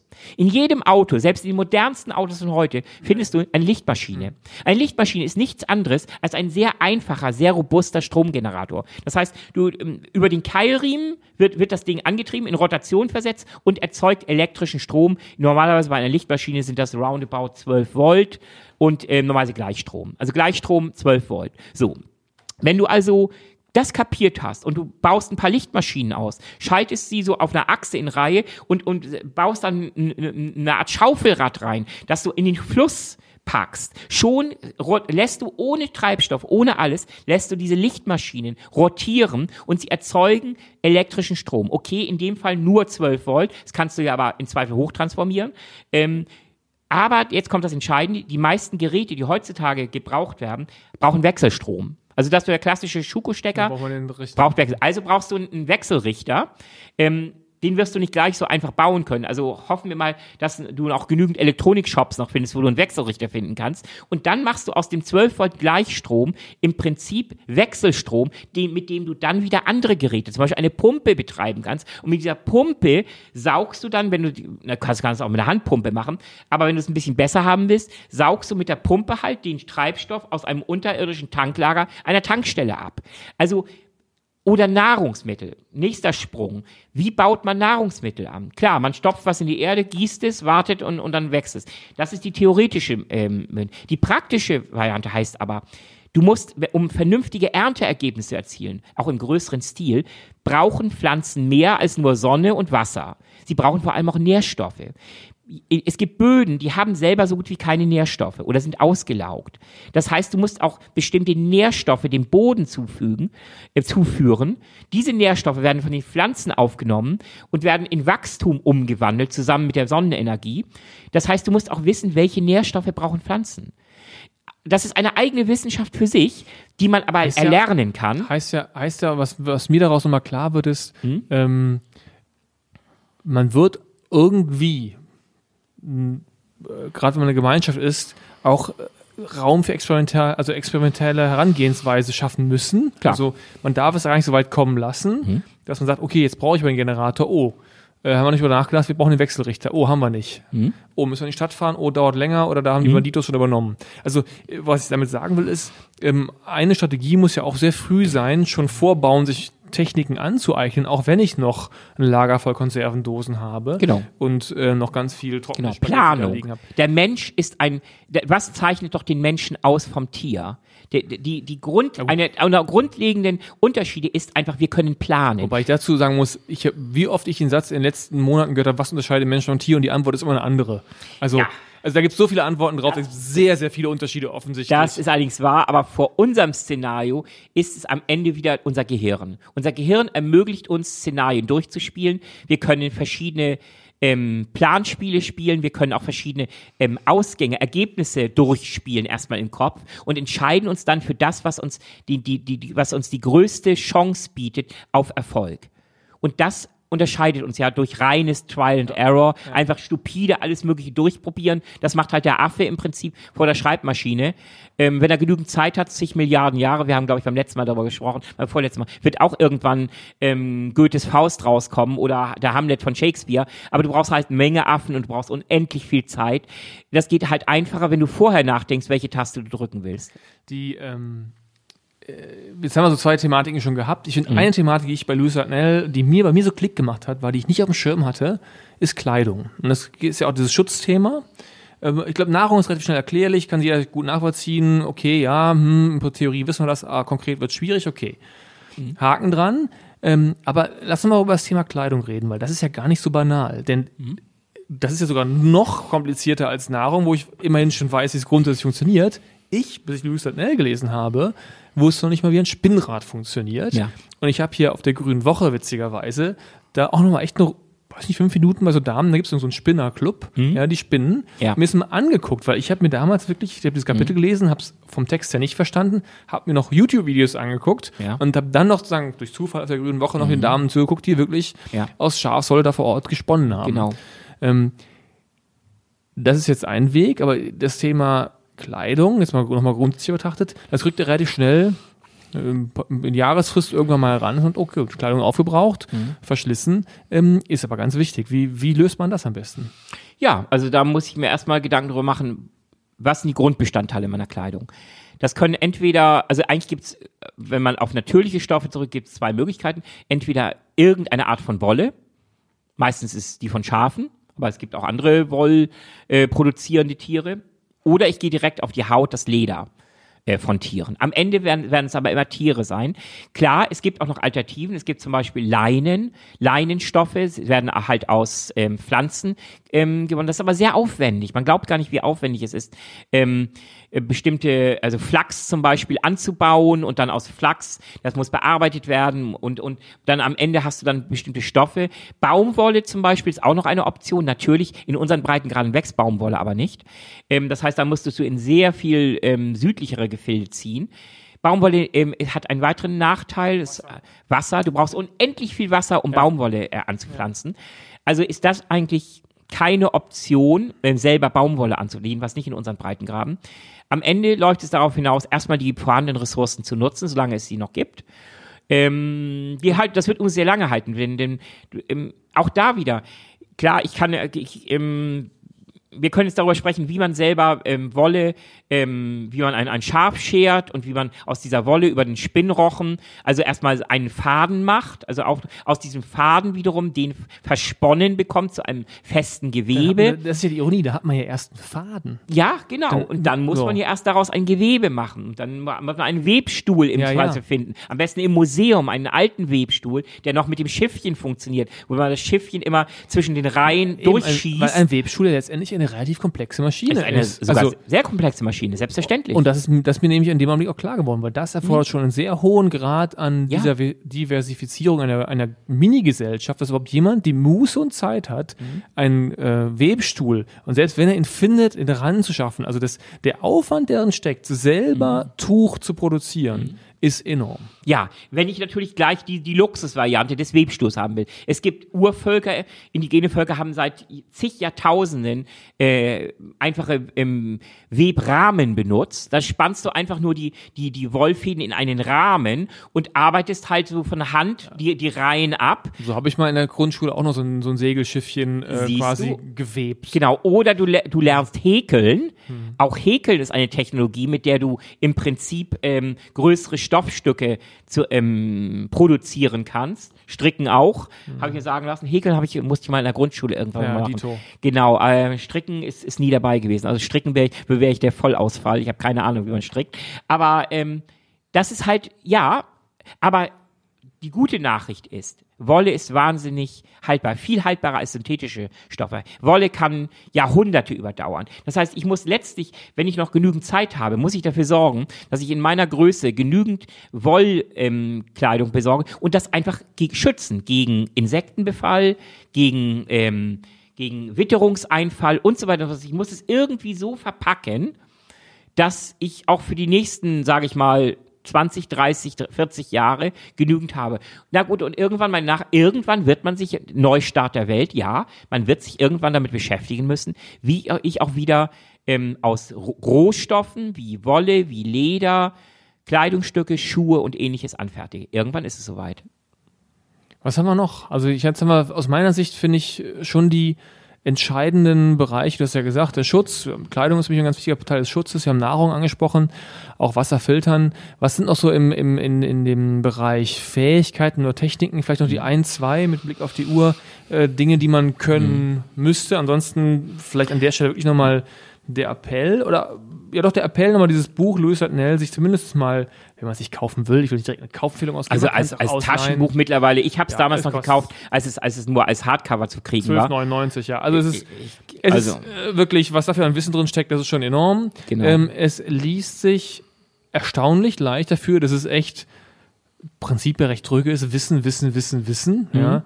Aber Ähm, halt wunderbar entspannt rübergebracht und, und auch immer mit praktischen Beispielen und ja, äh, aber irgendwann, wir kommen dann, auch, Gut, ich glaube, auch Louis Dartnell hat, äh, spricht darüber in seinem Buch. Vielleicht können wir es beim nächsten Mal noch vertiefen, aber wir kommen sehr schnell an einen ganz wichtigen Punkt. Das müssen wir heute auf jeden Fall noch ansprechen. Das ist das Thema ähm, Wissen. So, das wäre mein, dann gehen wir direkt zu dem Ja. Punkt über, weil das wäre mein letzter Punkt, denn das, das Problem ist ja das eine, und das war der, die Überleitung aus dem Buch, ähm, man kann, du hast es alles im Kopf, okay, aber das ist auch dein Thema. Der Standard, dann wollen wir hoffen, dass du überlebst, ähm, damit wir Keine haben. Sorge, ich sorge dafür. Komm zu mir und Die Chancen- äh, haben schon eine Menge in meinem Bekanntenkreis sagen. Also wenn wenn es wirklich übel wird, wir wissen, wo wir hinziehen. Ja. Ähm, ich zähle mich dazu. Ja, natürlich. Und ähm, jetzt aber noch was für diejenigen, die nicht die Chance haben. Dieses Buch ist schon mal super Wissen, aber äh, auch gerade als du über Medikamente sprachst beispielsweise und Ja. sagst, geh mal eben in die Bibliothek. Ähm, lass mal darüber reden, wie wir als äh, die Überlebenden auch Wissen sichern können. Erstmal, vielleicht das kann man schon mal direkt sagen, hat das ja erstmal sehr intrinsische Motivation. Ich brauche bestimmtes Wissen. Und ähm, als du eben dein Backout-Deck beschriebst und beschriebst, wie man die Medikamente, holt und kurz in der Bücherei noch oder in der, in der ähm, Bibliothek sich noch das Buch holt, da habe ich als jemand, der ja sich auch ähm, mit einer Promotion rumgeschlagen hat, von China aus damals ähm, und viele Bücher eben gar nicht mehr physisch hatte. Ich, ich habe mir oft überlegt, ich habe kürzlich aussortiert, ich habe gar nicht so viele Bücher gekauft. Was da an Mengen an Literatur, die ich mittlerweile digital beziehe, was das in Gewicht wäre. Das heißt, das wird ja direkt ein logistisches Problem. Also Wissen analog zu handeln ist ein logistisches Ja. Problem. Ähm, das ist ja erstmal eine persönliche Ebene, um sein eigenes Wissen, also Medizin einmal nach und so weiter. Also da wird man schon ganz schnell einen ordentlichen Rucksack, der mehr als 30 Kilo, für den eigenen persönlichen Bedarf, um so eine Art Grundwissen äh, über das Buch von Louis Darnell hinaus Genau. für sich zu sichern. Und dann gibt es ja nochmal eine zweite Dimension, ich sag mal so eine Art gesellschaftliche Verantwortung. Denn wenn wir vom Neustart einer Gesellschaft reden, ähm, dann braucht die Gesellschaft ja ganz viel Wissen. Oder sie hat ja vor allen Dingen die eine große Chance, nämlich nicht wieder da anzufangen, wo die 1500 Leute vor, äh, vor 40.000 Jahren saßen, nämlich irgendwie noch mit dem Faustkeil oder vielleicht ein bisschen mehr ähm, zu hantieren, sondern wir können ja auf das Wissen, auf Erkenntnisse zurückgreifen, die wir schon gewonnen haben, wenn wir sie behalten. Genau. Wir sind Zwerge auf einer gigantischen Pyramide. So ist es einfach so. Wir bauen auf auf zig Generationen von, von Menschen, die Wissen gesammelt hat und vor allem die Wissen auch transportiert haben zur nächsten Generation. Das ist ja auch wiederum eine Entscheidung. Wir, und wir sind wieder bei dem Punkt, was unterscheidet den Menschen vom Tier? Das Tier kann im Prinzip nicht in, in, in irgendeiner Form Wissen tradieren ähm, in Form von Schrift oder so. Man, Tiere lernen im Prinzip, ähm, ähm, Affenbabys lernen von ihren Müttern bestimmte Dinge. Es können sogar äh, irre Sachen sein, wie zum Beispiel mit einem kleinen Stöckchen nach Ameisen oder nach, nach Maden zu angeln, in einem, in einem rumzustochern, in einem hohlen Baumstamm. Aber das lernen sie immer nur direkt. Wenn also die Mutter stirbt und das Wissen auch in, in, in, dem, in, dem, in, dem, in dem Affenrudel nicht noch weiter verbreitet, dann ist es wieder weg. Jetzt haben wir aber, jetzt haben wir ja die Bücher. Aber wir haben die Bücher, So, ja. du sagtest eben, ähm, de deine Bücher, wie viel du mittlerweile in elektronischer Form hast. Ich bin noch, als ich vor sechs oder sieben Jahren hier nach Berlin gezogen bin, ähm, ich bin noch mit, ich bin mit insgesamt, glaube ich, 73 Umzugskartons umgezogen und irgendwie 62 davon waren nur mit Büchern gefüllt. Kein Scheiß, wer bei mir reinkommt, der, der gesamte lange Flur, mein, mein, mein Flurgang, ist, ist voll mit Regalen, immer äh, überall an die Seite geschraubt, die sind voll mit Büchern. Ähm, meine Schränke quillen mit Büchern über. Ähm, ich habe auch so eine Regel. Mittlerweile, ich, ja, ich benutze auch elektronische äh, Reader, aber nur Belletristik. Sachbücher kaufe ich mir immer in physischer Form. Ja, mache ich übrigens auch. Ja, weil ähm, Es sei nicht leise aus, aber Mhm. ähm, es gibt gibt's ein gutes, ein gutes, ganz gutes Online, ähm, die Online heißt das von der hier vom Brand, Berlin-Brandenburger äh, Bibliotheken, da kann man ganz gut Bücher ausleihen. Da mache ich das schon mal. Mhm. Es gibt, hat bei mir auch einen ganz pra pragmatischen Grund. Ich kann Sachbücher digital nicht so gut lesen, weil da will ich vor und zurückblättern können äh, und das geht digital nicht so gut. Also Mhm. ja. Sachbücher in der Tat bin ich auch noch beim beim physischen Buch geblieben. Belletristik genau, sich wie Ja. Mhm. du. Das ist etwas, was ich in aller Regel auch nur einmal lese und dann auch nicht mehr brauche. Genau. Äh, und zur, zur Schaustellung. Genau. Es gibt ein paar also- Belletristikbücher. Übrigens auch, in, vielleicht schaffen wir beim nächsten Mal unsere Lieblings-Endzeitbücher oder, Damit fangen wir das nächste Mal oder. Endzeitfilme kurz nochmal anzusprechen. Bei Büchern ist es auch da, die lese ich sogar mehrfach. Ähm, je nachdem, also es gibt bestimmt ein Dutzend äh, Titel, die ich auch schon mehrfach gelesen habe. Aber im Grunde gebe ich natürlich recht. Dazu ist die Zeit einfach zu kurz, um Belletristik immer und immer wieder das Gleiche zu lesen. Sachbücher sind viel spannender, weil sie halt neues Wissen vermitteln oder altes Wissen nochmal vertiefen. Was, was ist denn die Problematik? Also eine Problematik habe ich schon Ja. im Kopf, aber was ist denn die Problematik, wenn es darum geht, Wissen zu sichern? Also, das beginnt schon rein physikalisch. Heutige Bücher sind Mist. Ähm, ja, Weil sie so schnell verrotten. weil sie so gar nicht mal so schnell verrotten in dem Sinne, aber du, du hast den Punkt äh, äh, erkannt, weil ähm, das heutige Papier ist viel wenig, weniger ähm, qualitativ wert als früheres Papier. Und ähm, heutiges Papier ist unglaublich säurehaltig. Das bedeutet, Papier, modernes Papier zerfällt. Man sieht das schon, so billige Bücher, so nach 20 Jahren, die vergilben immer mehr. Und so nach 30, 40 Jahren ähm, zerfallen sie fast schon. Also ich habe auch schon solche Bücher auf billigem Papier gedruckt gehabt, die, ja musste ich irgendwann schweren Herzens wegwerfen, aber es war alles Belletristik. Ähm, Science Fiction, alte Science Fiction Bücher zum Beispiel aus den 60er Jahren oder so. Ähm, ist nicht so, dass ich in den 60er Jahren schon Bücher gelesen habe. Also so alt Leute bin ich noch nicht. Aber ähm, ich hab, ich liebe es auch in, in Antiquariaten nach alten Büchern zu schauen. Ja, ich bin noch einer von diesen merkwürdigen Typen, die, die zwischen verstaubten Büchern rumlaufen und mal gucken, ob das eine oder andere, die eine oder andere Perle noch dabei ist. Ähm, also das, damit beginnt es schon. Also das physische Medium Papier ist heutzutage lange nicht mehr so langlebig, wie es früher war. Äh, Ganz zu schweigen von früher wurde auf Pergament oder auf, auf Leder geschrieben, das hä- hält fast ewig. Interessanterweise gibt es da schon wieder eine Art Revival. Es gibt also wirklich Wissenschaftler, die sich darüber auch schon echt Gedanken gemacht haben. Und es gibt mittlerweile Bestrebungen, Medien zu finden, die selbst eine Apokalypse überleben, um die wichtigsten Errungenschaften der Menschheit sei es geistig oder vor allem technisch, zu bewahren. Da gibt es Projekte wie zum Beispiel ähm, auf Kristalle oder auf Keramiken, ähm, in Mikroschrift, also richtig physikalisch in Mikroschrift zu schreiben. Das hat den Vorteil, dass du nur, du brauchst keine Elektronik, um das wieder zu lesen. Du brauchst nur optisch. Du brauchst nur optische Instrumente. Und seit Galileo wissen wir, jeder Depp kann sich eine Glasscherbe nehmen und sie so lange schleifen, bis sie zu einem optischen Linseninstrument wird. Das heißt, ähm, nur mit relativ einfachen Hilfsmitteln könnte eine Zivilisation nach uns, eine, äh, die, die quasi die Apokalypse überlebt hat, wenn sie diese Relikte der, der Wissensspeicherung finden, könnten sie mit einfachen optischen Instrumenten wieder das lesen. Also haben wir denn, wenn wir jetzt ähm, nochmal auf unseren konkreten Fall gehen, haben wir erstmal persönlich eigentlich ein relativ banales, okay, es ist dann schon ein aufwendiges Problem, aber wir müssen erstmal unser Wissen irgendwie ranholen, da kann man Ja. sich eine Bücherliste, ich überspringe es ein bisschen, im Grunde, wenn ich eine Bücherliste habe, Ja. Ähm, dann könnte ich mir die auch zusammensuchen, also Genau. gerade wenn ich in der Nähe von großen Städten bin. Okay, Genau. Haken dran, das muss ich hin und her fahren. Habe ich 20, Egal. 30 Jahre lang. Grund. Grundtechniken Survival, Grundtechniken Medizin ist Ja, ganz wichtig. ja. Ähm, Kartenmaterial brauche ich, Orientierung, Grundlagen, physikalisches, technisches Wissen. Ähm, und damit komme ich schon, äh, gr- wichtig ist auch grundlegend, grundlegende chemische, Ja, und- und chemisches Herr, Wissen. Und, Also, ein, und einmal Herr der Ringe. und einmal Herr der Ringe, natürlich Herr der Ringe muss sein, ja. Das, okay, entschuldige, dass es in meiner äh, Auflistung fehlte. Naja, der eine oder andere würde sagen, vielleicht auch noch Faust und so. Dann, dann komme ich immer zu, endlich Faust zu lesen. Nein, Also im Zweifel nehmen wir dann doch ähm, den Herrn der Ringe, ja. Die habe ich auch schon gelesen. Aber gut. Ähm, also ein Set von Büchern, das Ja. ist letztendlich, okay, die muss ich sicherlich äh, auch nochmal gut lagern. Ja, also In Folie verpacken am besten. Ja. Ähm, das gehört übrigens auch zu meinem Bug-Out-Bag. Tüten. Hm. Will man gar nicht glauben, aber ähm, nichts ist gefährlicher als Nässe, um auch Ausrüstung zu zerstören, gerade elektronische Ausrüstung. Das heißt, zum Beispiel meine, alles, was mit Elektronik bei mir zu tun hat, ist nochmal extra in solchen Zip-Bags bei mir drinne. Nicht, weil ich ein total akkurater äh, Sauberkeitsfanatiker bin, sondern ganz einfach, das schützt vor Nässe. Hm. Ja. Und äh, Bücher muss ich genauso schützen. Und das ist sozusagen die, die, die persönliche Herangehensweise an das Thema. Okay, die Bücher muss ich sichern. Das ist sozusagen letztendlich äh, bis ich relativ schnell an den Punkt, ein Stück weit einen Bibliothekar entweder in meiner Gesellschaft abzustellen, Ja. äh, aber die Rolle muss jemand übernehmen oder ist es eine meiner Teilrollen. Richtig.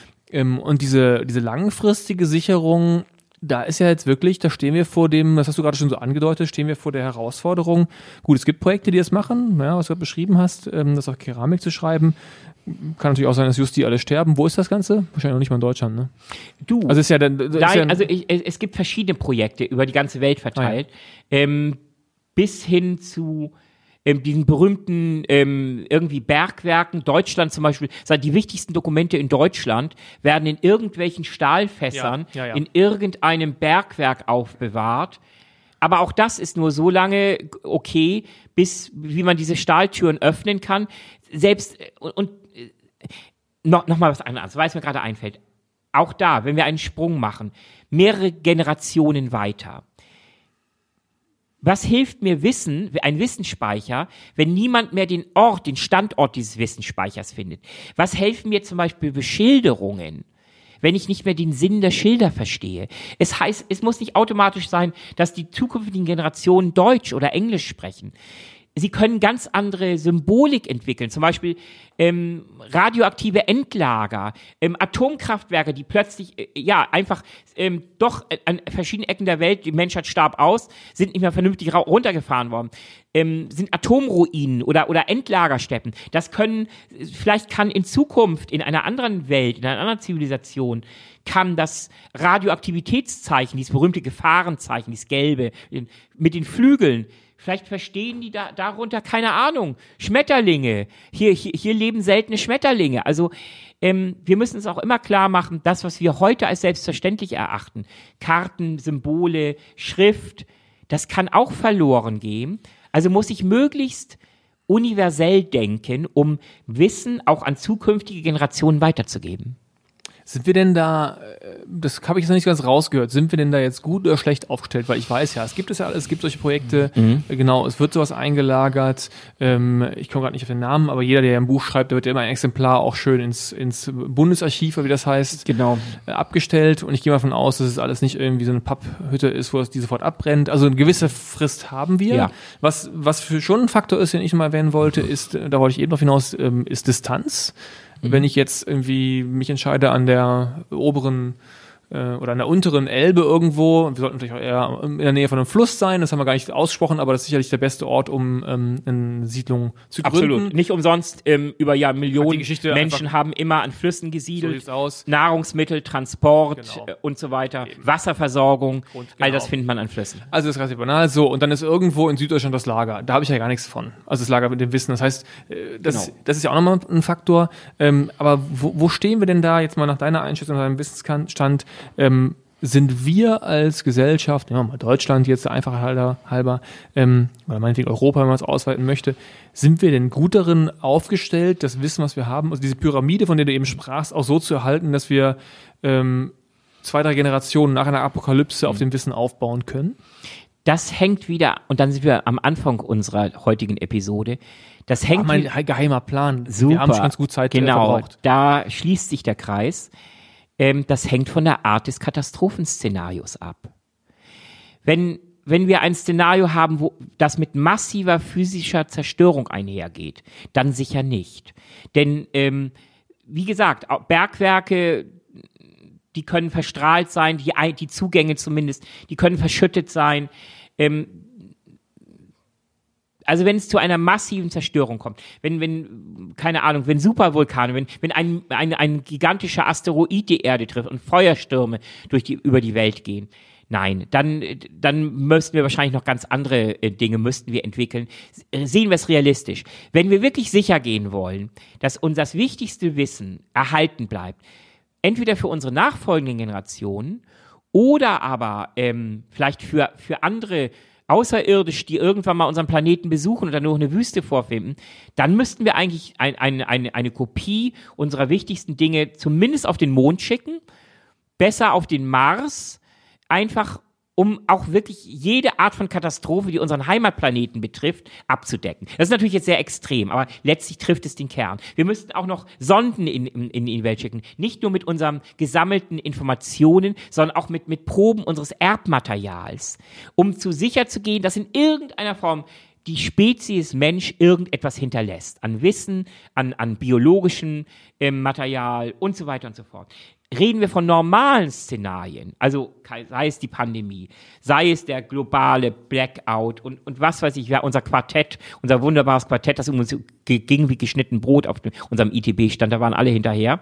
Ähm, zeigt ja einen Haufen von unterschiedlichsten Szenarien. Nur kurze Erklärung, wir haben ja ein schönes ähm, Untergangsszenario-Quartett gemacht, wo man sich mit 32 Untergangsszenarien, äh, ich sag mal, spielerisch überstreiten kann, was das äh, stärkere Szenario ist. Ja. Genau, was das tödlichere Szenario ist. Ähm, gibt's auch nirgendwo zu kaufen, gibt's halt nur auch, auch auf unserem Festival, werden wir es natürlich auch haben. Ähm, nein, also wenn, wenn es ein Szenario am Ende ist, wo nur am Ende die meisten Menschen sterben oder auch die Zerstörung sich in Grenzen hält, ja, dann sind wir, gibt es schon einige Projekte, die darauf vorbereitet sind, äh, wichtiges Wissen zu erhalten. Am Ende hängt es immer, das ist wie mit, die, wie mit, mit dem berühmten Gift, der Alkohol, das weiß ich, es hängt immer von der Dosis ab. Letztendlich haben wir damit auch schon ein bisschen das Thema überschritten, was wir heute hatten, nämlich die Mikroebene. Wir sind schon ein bisschen auf die Makroebene gerutscht. Schon, ja. mhm. ähm, vielleicht ein guter Punkt, um das Fazit für heute zu ziehen. Wir haben uns ganz gut intensiv damit beschäftigt, was passiert, ähm, wenn wir als einzelner Mensch äh, zurückgeworfen werden auf äh, Tag Null. Ja. Ähm, ich bin immer noch beeindruckt von deiner Bugout-Backliste. Ähm, noch mehr beeindruckt davon, von der Behauptung, sage ich mal, ich glaube es dir in der Tat. Ähm, also liebe Hörerinnen und Hörer, äh, könnt ihr mitglauben, wenn er sagt, Louis Dartnell, Techniken, das Buch braucht er gar nicht mehr in seinem äh, Rucksack, weil es alles drauf hat. Ähm, ich glaube, man kriegt einen ganz guten Eindruck davon. Naja, alles, alles, äh, das ist vielleicht übertrieben. Also die, ja, die Basis ja, aber wenn es jetzt zum Beispiel in komplexe chemische Reaktionen hineingeht, dann müsste auch ich mich wieder einlesen. Nein, ich bin kein, zum Beispiel, ich bin kein studierter Chemiker, der mit ein paar Grundstoffen schon genau weiß, Okay, Schießpulver kriege ich noch zusammen, um ein Beispiel zu kriegen. Bei Schießpulver kein Problem. Wenn ich, wenn es allerdings darum geht, Nitrocellulose herzustellen, also also äh, äh, praktisch rauchloses Pulver, dann muss auch ich schon wieder überlegen, da brauchst du bestimmte Säuren, da musst du bestimmte Katalysatoren einsetzen. Dann müsste auch ich erstmal wieder gucken, um mir nicht so an meinen eigenen Arsch wegzusprengen. Also du kannst dir sicher sein, dass manch ein Hörer in dem Augenblick die blanke Panik kriegt, weil er merkt, Shit, was ich alles nicht weiß. Ich habe gerade von dem, was Boris gesagt hat, ungefähr nur zehn Prozent verstanden, nämlich das Wort Chemie.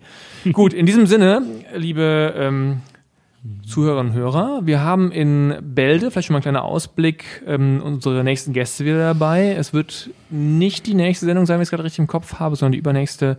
Da werden wir uns nochmal mit Autoren des Klimawandelbuches, äh, was wir hier schon mal gefeatured haben, beschäftigen. Kleine Gase, große Wirkung. Kleine Gase, große Wirkung, genau, die übrigens auch auf dem Festival auftreten werden. Mhm. Da freue ich mich schon sehr drauf. Ähm, da werden wir unser Format noch ein bisschen erweitern. Wir hatten ja nicht nur jetzt mal die Frauensendung oder die Sophia-Sendung, um ganz konkret zu sein, sondern auch erstmal eine, ein Gast. Ja, das Was sollten wir auf jeden Fall auch in Zukunft ähm, öfter mal machen. Darauf wollte ich hinaus. Fürs Erste würde ich sagen, ähm, genug gequatscht. Noch ist der Weltuntergang nicht so nah, dass wir jetzt uns sofort losbewegen müssten, außer vielleicht in die Kantine. Das ist jetzt mein Weg. Was machst du jetzt Schönes?